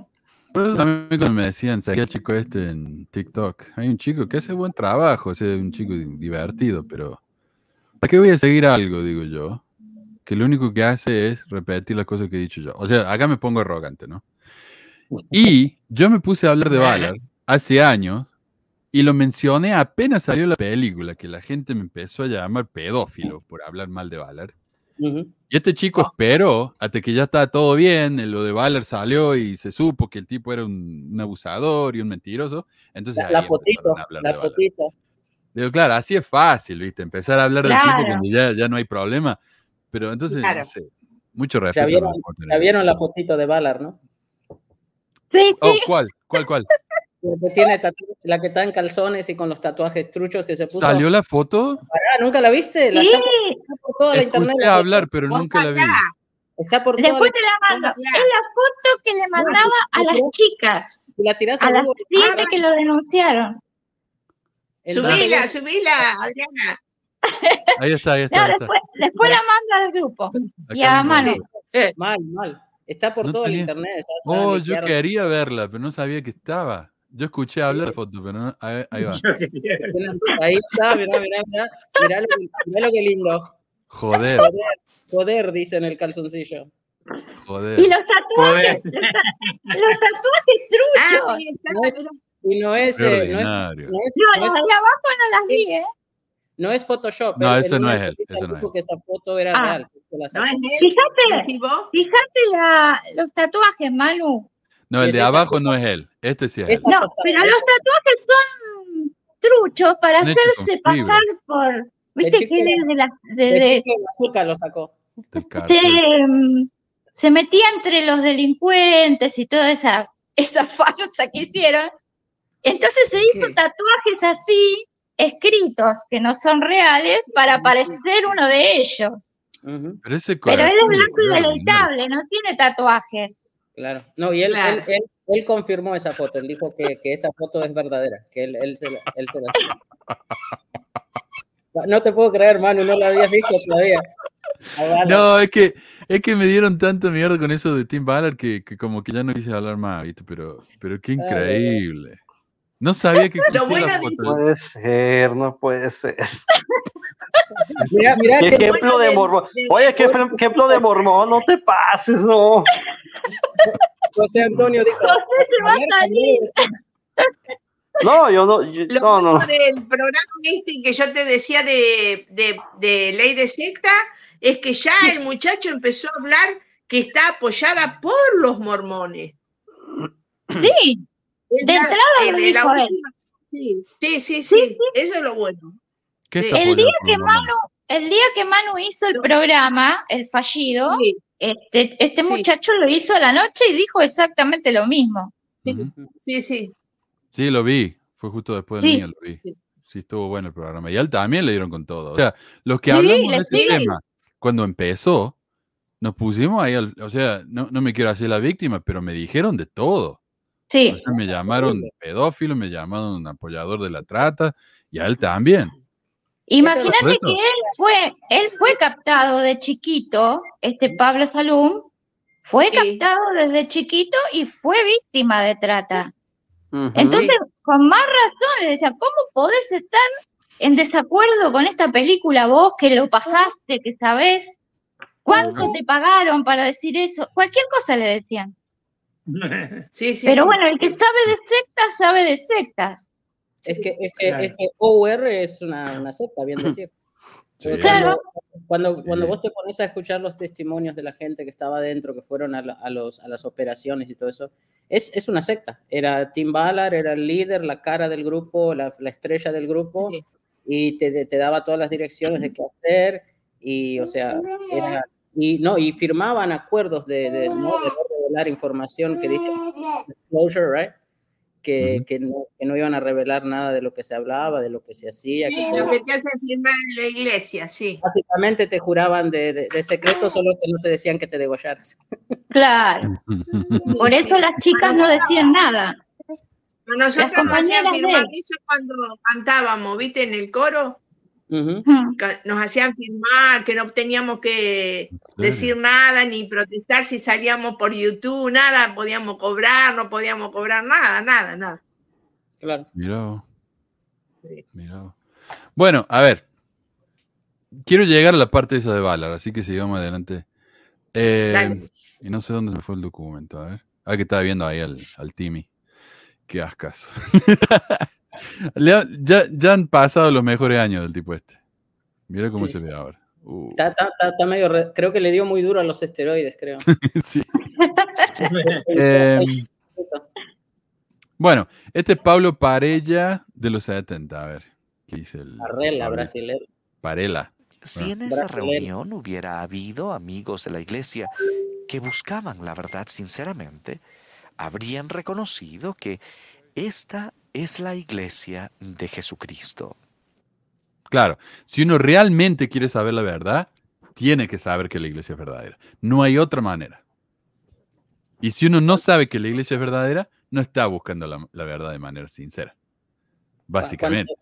¿Cuántas veces si oras por algo o algo y no te llega, te dicen, bueno, mira, de pronto no oraste lo fuerte, lo suficiente, o de pronto no es tu tiempo para recibir esa respuesta?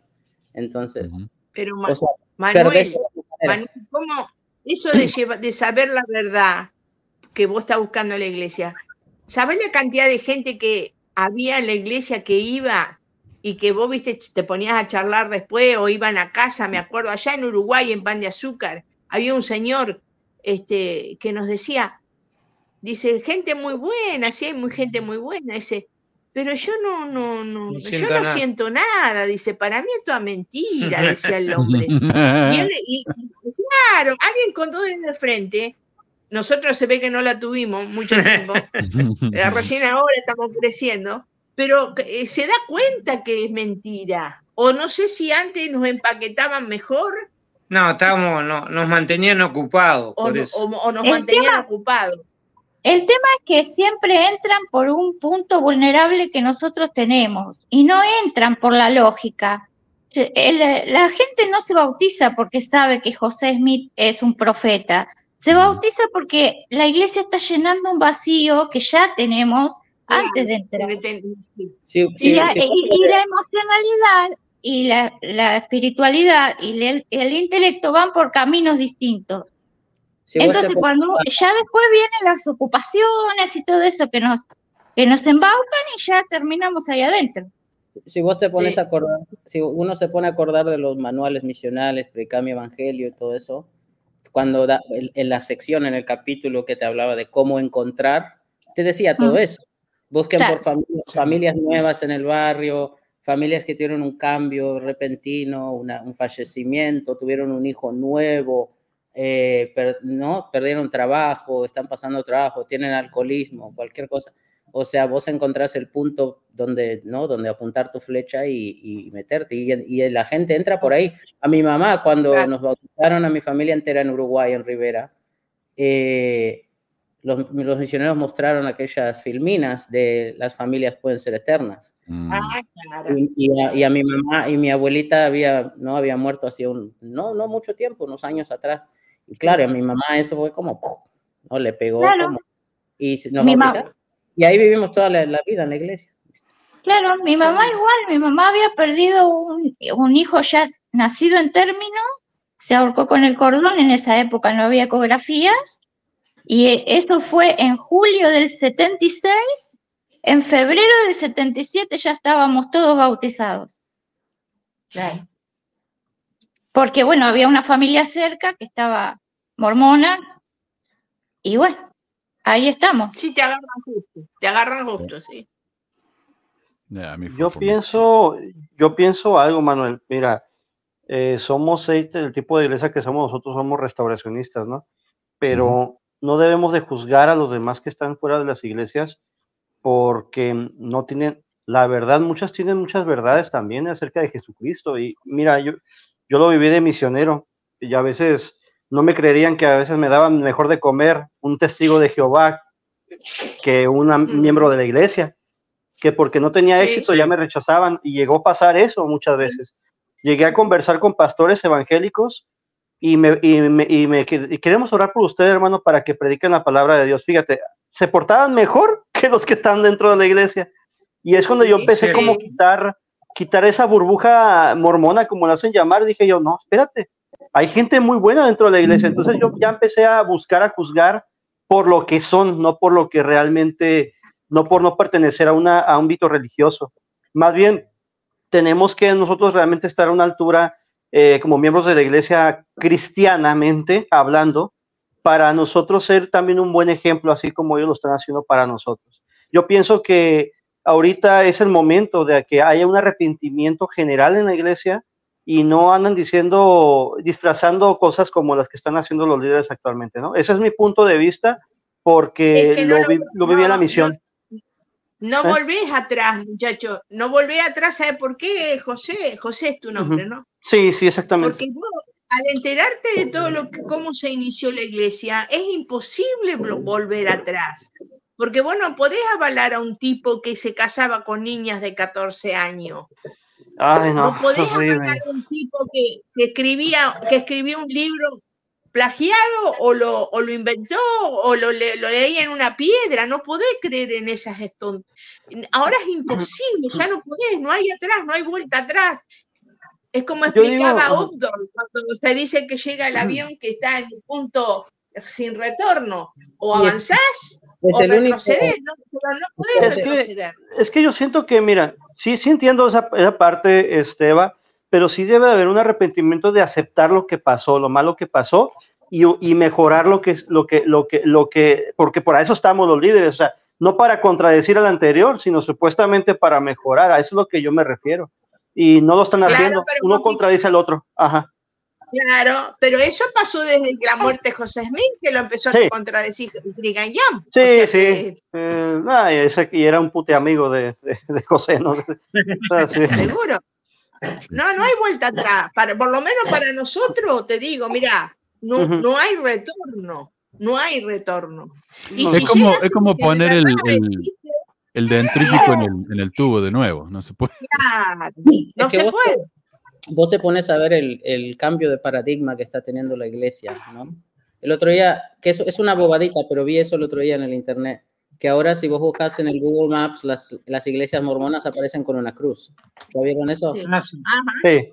Antiguamente aparecían con un moroni, ahora aparecen con una cruz. Y a lo, que yo, a lo que yo me refiero es que la iglesia ahora de la última, no sé, década para acá o los últimos años desde que todo esto de la internet empezó, se está, se está moviendo para parecerse más a las otras iglesias de lo que hacía. Antes era, era- la iglesia era una cosa completamente aparte, separada, única. José Smith restauró la iglesia y somos diferentes de todas las iglesias del mundo. Ahora la iglesia como, incluso uno ya no escucha, si vos mirás una conferencia, eh, que hay este chico, el, el Nemo, que hace el conteo, ¿verdad? Él hace un conteo que él pone Jesús versus José Smith versus eh, Nelson, para ver cuántas veces se habla. Oh, sí.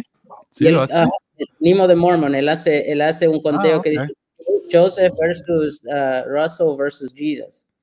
Y, y los números de Jesús y de Nelson altos, 25 referencias, 30 referencias. Y de José Smith, 3, 4. Porque la, Claro. iglesia, la iglesia se está distanciando de, de- de su inicio y de su historia y quiere enfocarse más ahora. Entonces di- dirán, ah, mira, todo eso Sí. pasó en el pasado, pero lo que te tenés que enfocar es lo que hacemos ahora. Y para mí está bien, o sea, yo para mí esa sería la única manera de que el mormonismo se pudiera mantener, es empezar ahora como de cero y como decía José, ¿verdad? Arrepentirse o, o empezar a Pero hacer de el cero de mormonismo. dónde, Carmelo? ¿De cero de dónde? No podés Claro, empezar de cero. Claro, ese Es es, que, el es que, es, es que, es que lo que, lo que nos referimos, Carmelo y yo, Eva, es de aceptar la historia como pasó. Ya pasó, eh, lo hicimos, pero eh, como dices tú, Carmelo, ya vamos a hacer esto. Y de hecho, la comunidad de Cristo lo está haciendo. Ellos, ellos saben la historia de la iglesia, ellos saben exactamente lo que pasó. Y ellos Mira. dijeron, pero nuestro enfoque es este.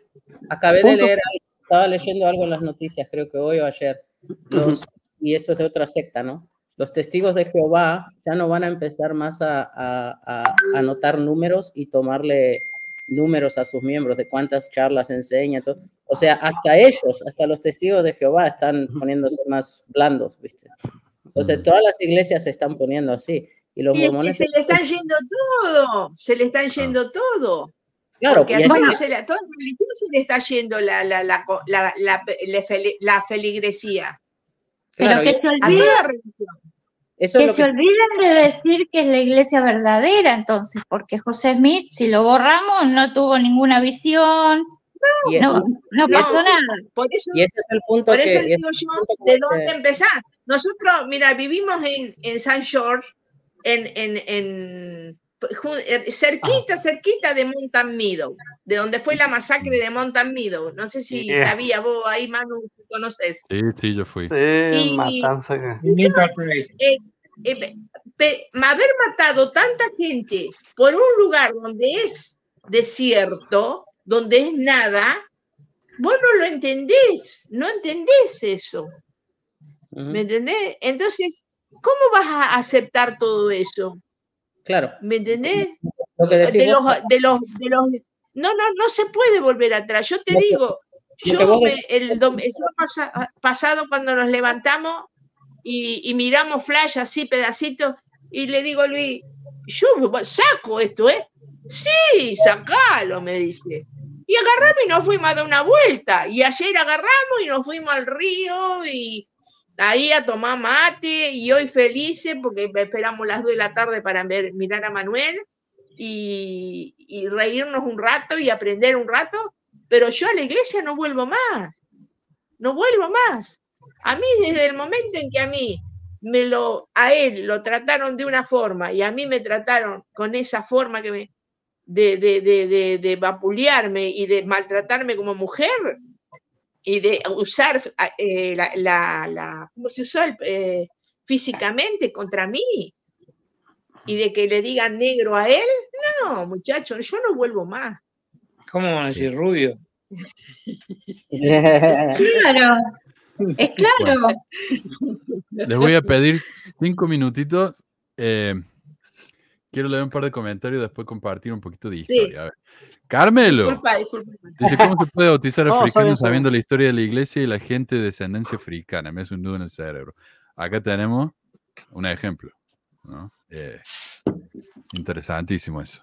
Entonces ya hay evidencia de que las acusaciones de abuso, ¿no entendí? Sí, em, Ballard, lo que dice. pasó es que cuando lo acusaron a Ballard, él eh, renunció y nadie sabía por qué renunció de Mm, Ahora se sabe por qué renunció o lo echaron. Bueno, andaba haciendo Si las cosas que no. acusaciones son falsas o no, no se sabe, pero eh, tienen peso. ¿Qué opinión tienen ustedes sobre el sacerdocio de las mujeres como lo tiene la comunidad de Cristo? Si, que se lo den, que sé yo, si es sacerdocio es puro invento. Eh, Si manda mujer, manda en la casa. sí, sí, sí, sí. Bueno, pero acá eh, nos da No una, una clase de, de historia blanqueada y falsa. Creo que es... ah, a ver quién es. Creo que es Cook. Permítanme compartir la No, lección que aprendí sobre cómo tomar Arregla. sobre nosotros el nombre de Cristo y testificar de Él al usar el nombre correcto de la iglesia. Ok, entonces, ¿cómo podemos realmente tomar el nombre de Jesús sobre nosotros? Usar el nombre de la iglesia bien. Obviamente. Eh, si no, sí, sí, no estamos siendo No buenos. mamen. No Mormon. No, Eh, no, bueno, pero, Sí, pero- sí, dijo eso. es un consejo muy práctico. Ya está. Varios, varios lo dijeron, de, te digo que en la, en la conferencia dijeron, gracias presidente Nelson, su sabiduría nos ayudó a que el nombre corre- a usar el nombre correcto de la iglesia porque para no tener una victoria sobre Satanás, algo así mencionaron. Y yo- y- Oh, dale, dale. Mi esposa lo escuchó y yo le pregunté, yo le pregunté una pregunta, le dije yo a ella. En la Biblia no me, a Jesucristo lo mencionan, no, lo mencionan de varias maneras y no se ofende. Sí, ¿verdad? Dijo, sí. Mi líder está mal, le dije yo. Así se lo, sí, sí. la canté. No, pero eh, no sé, eso me hace acordar a los evangélicos que dicen, acepto Jesús y ya está, aceptaste Jesús y te vaya al cielo. Eso es todo lo que tienen que hacer. Sí, Me, me suena similar esto. Pero bueno, veamos lo que dice acá eh, Mr. Cook, porque es increíble esto. Entonces, Habían sido expulsados de Missouri hablando de los y sus pioneros. perseguidores los habían hecho eh, presa para echarlos de Nabú durante la terrible estación invernal. La revelación que recibió Brigham consistió en un consejo práctico en cuanto a cómo prepararse para el éxodo. El Señor hizo especial hincapié en el cuidado de los pobres, las viudas, los huérfanos y las familias de quienes estaban prestando servicio en el batallón mormón, a la vez que el cuerpo principal de los santos proseguía el viaje peligroso. Uh, Los instó a alabar al Señor con cantos, música, baile y con oración de alabanzas y acción de gracia. Segundo, les aconsejó que si se sentían tristes, clamaran al Señor su Dios con súplicas, a fin de que su alma se regocije. Ok. Eh, aquí Cook nos dice que el éxodo de Utah fue inspirado por Dios, cuando en realidad un montón de gente se murió congelada, se murió de hambre, porque Young los hizo salir des- demasiado tarde en la temporada. Parece algo que Dios, ¿no? Por medio de su profeta, podría haber anticipado. Curiosamente, dos, discursos más tarde, ah, y dice ahí, entonces él, él le recomienda a los, eh, él recibió una revelación, Brigham Young, y les dijo a los, a los miembros, cuiden a las personas más débiles. Esa fue la revelación. La segunda revelación. Si alguien, si alguien está triste, oren a Dios y pídanle que los deje de estar triste. Vos, si, si Conociendo a Brigham Young, ajá. ¿Y por qué razón salieron? ¿Quién ¿Por qué razón salieron? Porque no, él dice porque los echaban de todas partes, pero no dice por qué. Eh, perdón, ¿era Carmelo estaba hablando? De la History de Church y verán. El otro día, bueno, hace un tiempo estaba escuchando unos podcasts de John Larson y todo eso, que leyó, leyó materiales de libros sobre el, el éxodo y todo. Ujú. Do- Dos datos así como que son cosas con detalles. Una es que los, los carros de mano eh, se los hicieron con materiales precarios, horribles, para, para, para ahorrar plata. En vez de hacer las ruedas con fierro y, y Las derechitas. hicieron de madera. hicieron de madera, las madera. ruedas eran de madera y los, los ejes de las ruedas eran de madera. O sea que se te iba a romper al, al día, ¿no? Eh, Sí. cada, cada miembro tenía una, una, una, una provisión de 17 libras, era todo lo que podían cargar. Si vos haces la cuenta eso en kilos, son 6 kilos, ¿no? 6 kilos, 7 kilos de cosas. Y eso incluía todo.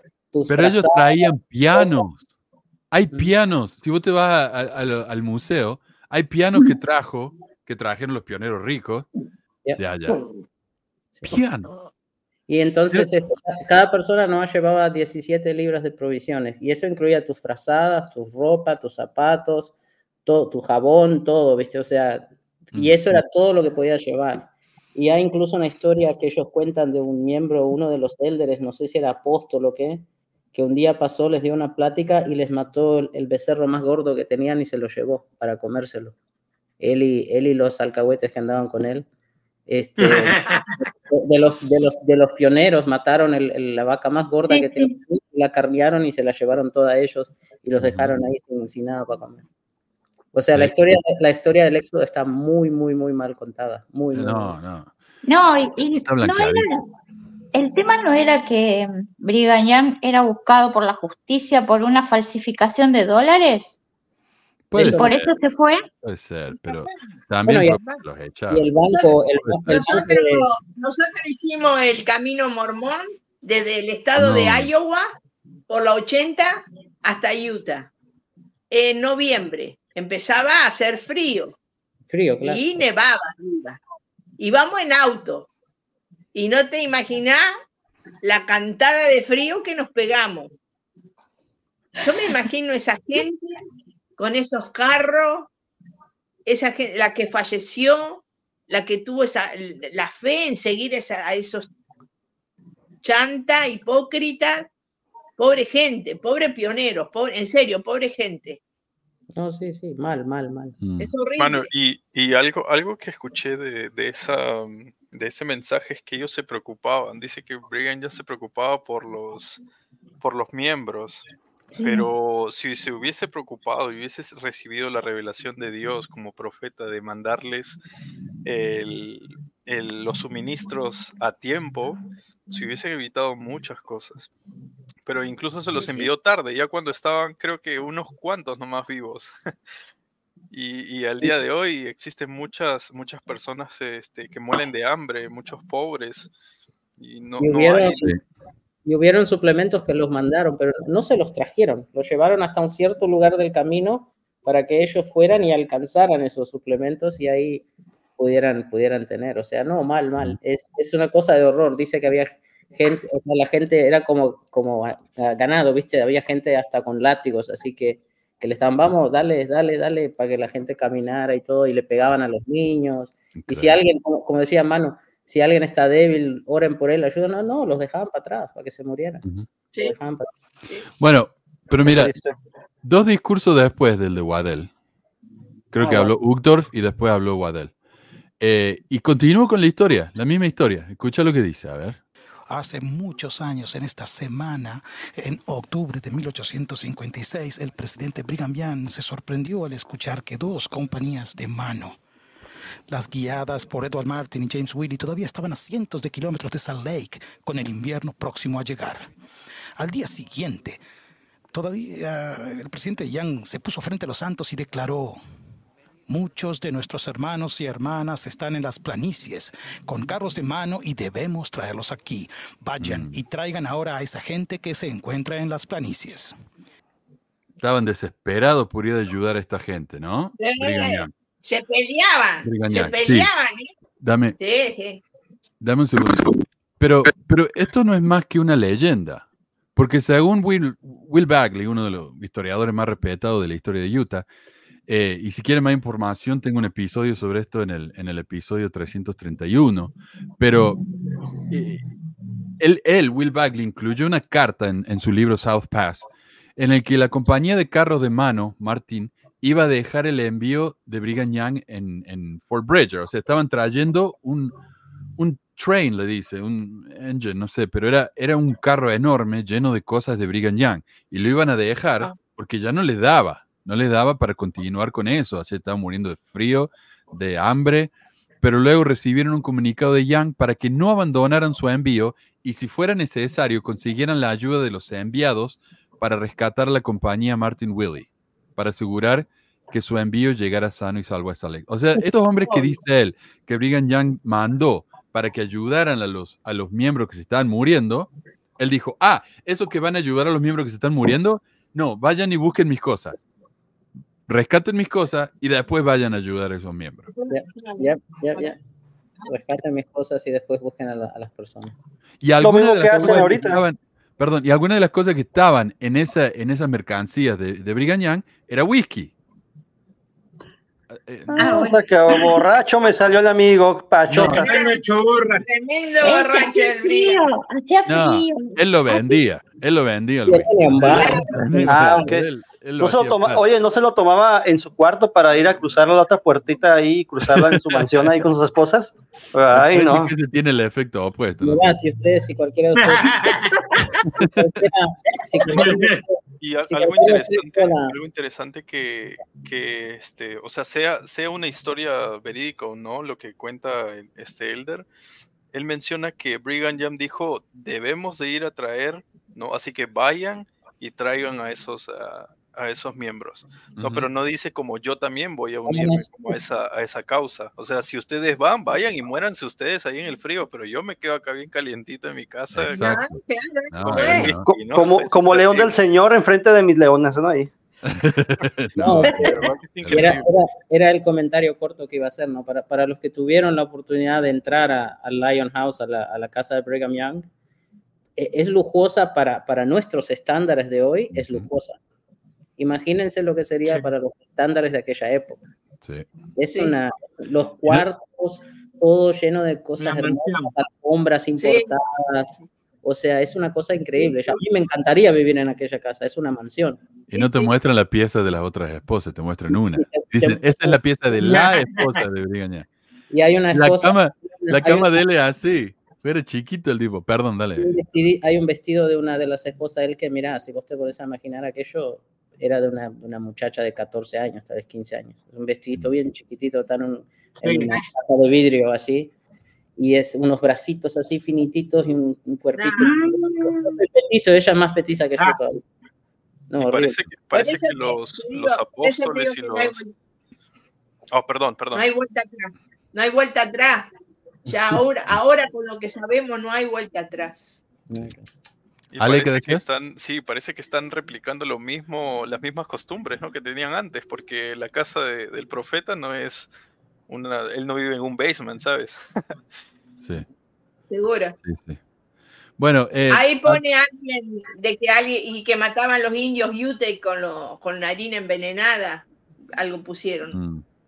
mm, Era muy tirano. eh, Era bien tirano Sí. ese hombre, ¿verdad? Es lo que es lo que yo he escuchado que que era bastante Sí. tirano. Era una, y que mataba si era necesario, ¿no? O desplazaba a la gente, ¿no? Eso es No, los medio interesante.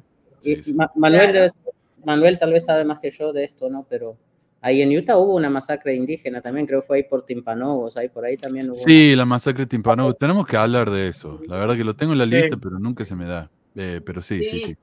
La masacre de Timpano, Sí. sí, definitivamente. Eh, pero bueno, acá el, el Waddell, en realidad lo que él quiere hablar es de que no tenemos que hacer líderes, eh, ídolos falsos. A pesar de que él está inventando la historia de Brigham Young y convirtiéndolo en un ídolo falso, no tenemos Sí. que tener ídolos falsos. A ver lo que dice acá. Ahora Brigham y respetamos a muchos hombres y mujeres talentosos y extraordinarios por sus habilidades y contribuciones, el grado en que son venerados, si se lleva a un exceso, puede ser el equivalente a los hijos de Israel adorando un becerro de oro en el desierto de Sinaí. Entonces, yo creo que lo que él está hablando es de Tim Ballard. O sea, él Ah, está el diciendo, gran no tengamos un profeta. ídolo. Esa es la opinión falso". general. Opinión general de muchas personas. Ajá. Ah, me parece a mí, porque Ah, mira vos, qué se está hablando dato. muchísimo de, de- de este tema y justamente él viene y empieza a hablar de, de no hacer ídolos. Qué interesante. Ya tenemos uno en el himno 15, ¿no? ¿Habrá quiebre, Manu? Sí. Ah, y yo creo que es el problema, es el problema, que, que la gente está siguiendo A Tim a Ballard. Tim Ballard sobre la iglesia. Y la Y iglesia un- está preocupada, sí. Un comentario cortito. Después de haber visto aquel segmento de 60 minutos con este loco, ¿le puedes creer una palabra de lo que dice? ¿Quién le, creen, le cree, ¿quién le cree una palabra a Guadel? ¿Quién? Yo no le creo ni... No le creo nada. No importa lo que me diga, no le creo nada. Claro. Falso. ¿Eres- ¿No es quien intentó justificar lo de la multa en la iglesia? Él Sí. dijo, él dijo, y, lo no. digo, trato de decirlo con las mismas palabras. Le preguntaron, hermano, ¿por qué la iglesia no tiene más transparencia con el dinero y no revela las cifras y toda la, no todo neutralidad con la cantidad de dinero que tiene? Y él dijo, bueno, la razón por la que no lo hacemos es porque si le empezás a decir a la gente todo el dinero que tenemos, la gente va a querer empezar a decirnos qué hacer con el dinero. Por eso no lo decimos. Y tam- también dijo que eh, tenían miedo que la gente deje de pagar los diezmos y se prive de las bendiciones de pagar el diezmo. Yo, yo estoy privado de bendiciones, es horrible. Entonces, es lo que pasó, por eso hablan tanto del diezmo. Ellos nos, Claro. pero ellos podían mantener, ellos me podrían mantener, podrían hacerme hasta una casa lujosa y no les sacaba el dinero a todos los 16 millones de miembros, entre comillas, que hay en la iglesia. Ellos podrían dar, darnos hasta dejar de trabajar y no pasará nada. En vez, de, en vez de hacer un templo en Maui, construyanle casas a la gente. Claro. Sí. Pero, pero donaron un millón de dólares a la gente de Maui, ¿viste lo bueno que Uh, son? un millón, un millón. Eh, sí, mira, eh, eh, lo que te iba a decir es el... Oh, caramba. Eh, el problema fue este. Tim Ballard se iba... La iglesia sabía que Tim Ballard estaba metido en este tema con las mujeres, que estaba jodida la situación, entonces se quisieron distanciar de él. El problema es que el Elder Ballard era socio de Tim Ballard. Hay evidencia de eso. O sea, se sabe Ah, que los tipos estaban trabajando juntos. Entonces, por eso la iglesia ahora dice, no, no, estamos muy enojados con Tim Ballard porque él dice que somos socios de él, cuando en realidad no lo somos. Eh, estúpido, ¿viste? Entonces, ¿qué hizo la iglesia? Largó un comunicado diciendo, nosotros nunca apoyamos ni dijimos nada que, que, que- hablara bien de Tim Ballard y de su organización. Y de hecho el Lake Tribune dijo, ¿cómo que no? Acá tienen un link. El problema es cuando vas a ese link, ya no existe más. Desapareció. Desapareció. Pero, pero te podés ir al, al ar- archivo.org y ahí está. Este es del sitio de la iglesia, ahí está, churchofjesuschrist.org, eh, salvando niños, Tim Ballard y la operación Underground Railroad. Y ahí habla maravilla de Tim Ballard, esto es del 2015. Entonces, no, la iglesia habló bien, lo apoyó, vendió sus libros, el, el- la organización es Slave Traders, que él dijo que Ballard era eh, socio de él. Ese libro y ese documental se vendían en el Desert Book. Ah, mira. Entonces, ¿cómo que no? Los libros de Ballard eran publicados por el Desert Book. Entonces, ¿cómo que no? Pero la imagen de la iglesia, bien importante, no me importa si hago con dinero. Es lo más Es importante. lo más importante. No, lo metieron abajo de la alfombra el- y. Sí. ¿El Son Lake Tribune es de la iglesia? Sí. No, el Ah. Salt Lake Tribune es el opuesto ¿No? a la iglesia. Desert El News sí es de la iglesia, ¿verdad? ¿Por qué? Salt Lake Tribune ¿Por qué no lo empezó como. News es de la el iglesia. Desert News es de la iglesia. El, el Salt Lake Tribune empezó como un, como un diario anti-mormón. Ahora ya no es, más o menos, pero. Son, son ¿Y los No es. por qué, por qué no lo encontré en el Son Lake Tribune entonces? ¿En las partes de Meroteca? ¿En la, En en el la Salt Lake? Tribune del- sí está. En el Ah, lo encontré, lo encontré. Ok, ok. En el, ok, el ok. Salt Lake Tribune Ok. te da este link. El. Ah, oh, está, está, Esta es la página de la iglesia. Está, Ya no más. Han O borrado sea, toda. Qué descarados. Han sea, borrado toda referencia a Tim Ballard. En síntesis, la iglesia borró cualquier referencia, cualquier artículo relacionado a Tim Ballard de todos sus sitios, en- Yes. de, la noche, de la noche para la mañana.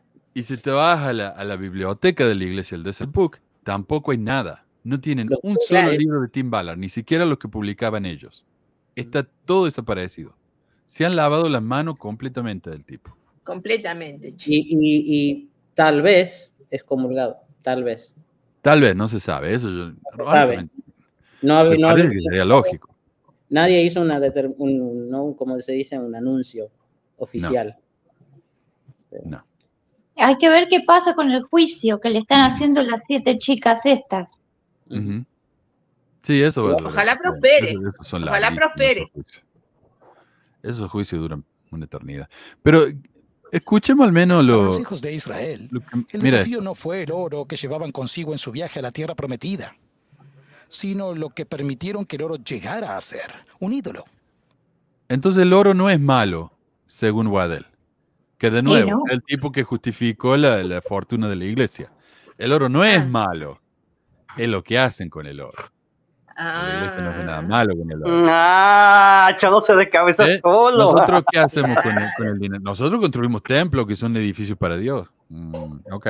Sí, hacemos CD Creek también y No le, diga- no le ponemos di- dinero ficticiamente. Ah, sí. pero no le digamos Sí, invertimos en armas. Pero esto me También, parece a mí, ah, sí. esto me parece a mí que va en contra del cristianismo tradicional, en el que dice un hombre rico no va a cruzar, no, no puede, más, más fácil que un camello entre, bla, bla, bla, del hombre Sí. rico.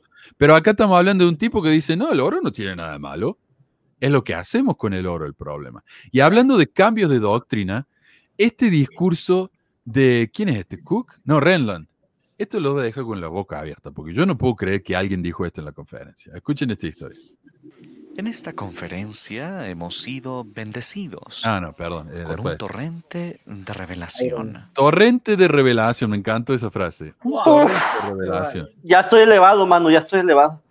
Como esta que viene ahora, mira, esto es una revelación. Hemos oído nuevamente la advertencia del presidente Russell M. Nelson Cuando tenía ocho años, mi padre Acá me bautizó. esta. Luego íbamos a cruzar una calle de mucho tráfico y le tomé de la mano, sin prestar atención. Bajé de la acera a la vía justo cuando pasaba un camión grande y ruido. Uh, perdón, perdón, perdón. Un tirón, mi padre me sacó de la vía y me devolvió a la acera. Si no lo hubiera hecho, el camión me habría golpeado. Conociendo mi, mi naturaleza traviesa, pensé, quizás me hubiera sido mejor morir ahí porque nunca volveré a estar tan limpio como ahora después de mi bautismo. Sonrisa. Qué lindo hacer chiste de chico de 8 años muriéndose plató por un camión. Qué bobo. Siquiera muriéndose, suicidándose. A mis ocho Pero años escucha, escucha. pensaba de forma errónea que las aguas Errónea. del bautismo lavaban los pecados. ¿Sabían ustedes eso? Es un error. Las aguas del bautismo no lavan los pecados. Y si ¿Ah, ustedes no? creen eso, son tan estúpidos como él era cuando tenía 8 años. Claro. O sea, mano, por, la- Pero, por ¿y las qué? puras. Por las puras ¿Y planetas quién del lo volvió a la quién lo volvió a la acera este? ¿Quién lo quién lo vuelve a la acera? El papá. Ajá. El papá. En la Regular Rock. Sí. Seguro. No es así. He aprendido gente- desde entonces que los pecados se limpian por el poder de Jesucristo mediante su sacrificio expiatorio al hacer y al guardar el convenio bautismal. Y luego, mediante el don del arrepentimiento, podemos permanecer limpios. Entonces, no es suficiente bautizarse, hay que bautizarse y ser fieles. Ahí, cuando somos fieles, se nos limpia nuestro pecado. Pero ¿cuándo vamos a terminar de ser fieles? Nunca. Esta es una carrera, No. es como una, una rueda de esa, ¿viste? Para los hámsters que van Exacto, corriendo. de un hunter. Eso es lo que Exacto. Han cambiado doctrina. Este es el torrente de, de revelación que estamos recibiendo. Es doctrina nueva, porque mira lo que dice la, la iglesia. En, este es el manual de los miembros nuevos, ¿cómo se llama? El eh, doctrina del evangelio. Principio del Principio del Evangelio. Evangelio. Principio del Evangelio. Dice, por medio de las escrituras sabemos que Juan el Bautista bautizaba en el desierto y predicaba el bautismo de arrepentimiento para remisión de pecados. El apóstol Pedro amonestó, arrepentíos y bautícese cada uno de vosotros en el nombre de Jesucristo para perdón de los pecados. Tras la conversión de Pablo, Ananías le dijo, levántate y bautízate y lava tus pecados. Ahora Ranlan nos dice, no, eso no existe en la iglesia, No, sí. es un error. Todos Ya, deberían- ya deberían de sacar escrituras de ellos mismos, ¿no? El libro de Rasban, el libro de Nelson, el Sí. libro de Doctrina de Salvación de Nelson, ¿no? Ya deberían de sacar sus... ¿Cuántas, ¿Cuántas veces fueron a un bautismo de un niñito y, y el líder que daba el discurso después del bautismo y tú decía, mira, parate acá, Juancito. Pues ahora es lo más limpio que vas a estar en toda tu vida, así que aprovechalo. Qué error, qué error, entonces. qué error. Como dice acá, Qué eh, horrible, qué horrible, qué horrible, mensaje. qué horrible es pensar eh, que ese, o sea, ¿qué, co- ¿cómo te puedo decir? ¿Qué piensa entonces un papá que va con el niñito en la mano? Porque ha pasado, que lo he visto por televisión, y, le, y viene un auto y le choca y le mata a la criatura y la madre queda viva y esa no es de la iglesia. ¿Qué, qué mensaje horrible ese? O sea, que él se salvó porque salió del autismo. Y ese comentario, ese comentario es buenísimo que dice Laura, mira. Yo tengo un hijo de 6 y un hijo de 11 años. Ninguna criatura de esa edad tiene que pensar en ningún momento de su vida que no es limpio, que no es digno. No, lógico. Es una Yo no, persona empe- yo no empecé a pensar eso hasta que era un adolescente porque me lo repetían todo el tiempo. Manu, o sea, podríamos entender este, esta frase de, de Randall como si los niños fueran pecadores incluso. Sí. O sea, se podría entender eso, ¿no? Porque dice que no les limpia los pecados al momento que se bautizan, pero nosotros sabemos de que los niños son inocentes hasta que llegan a un punto de madurez mental lo suficientemente grande para darse cuenta de lo que está bien y lo que está mal. Pero con este Claro. mensaje eh, nos da a entender de que aún así los niños son pecadores, entonces pasémonos todos a la iglesia católica. que es la que, la que bautiza a los niños. Ah, hacete evangélico, decir, creo en Jesús. Ah, sí, es lo que hacen los evangélicos. Y el libro de Mormón, en cierta manera, es algo, por ejemplo, los niños pequeños no tienen necesidad de un bautismo, también dice el libro de Mormón. Salud, Carmelo, salud.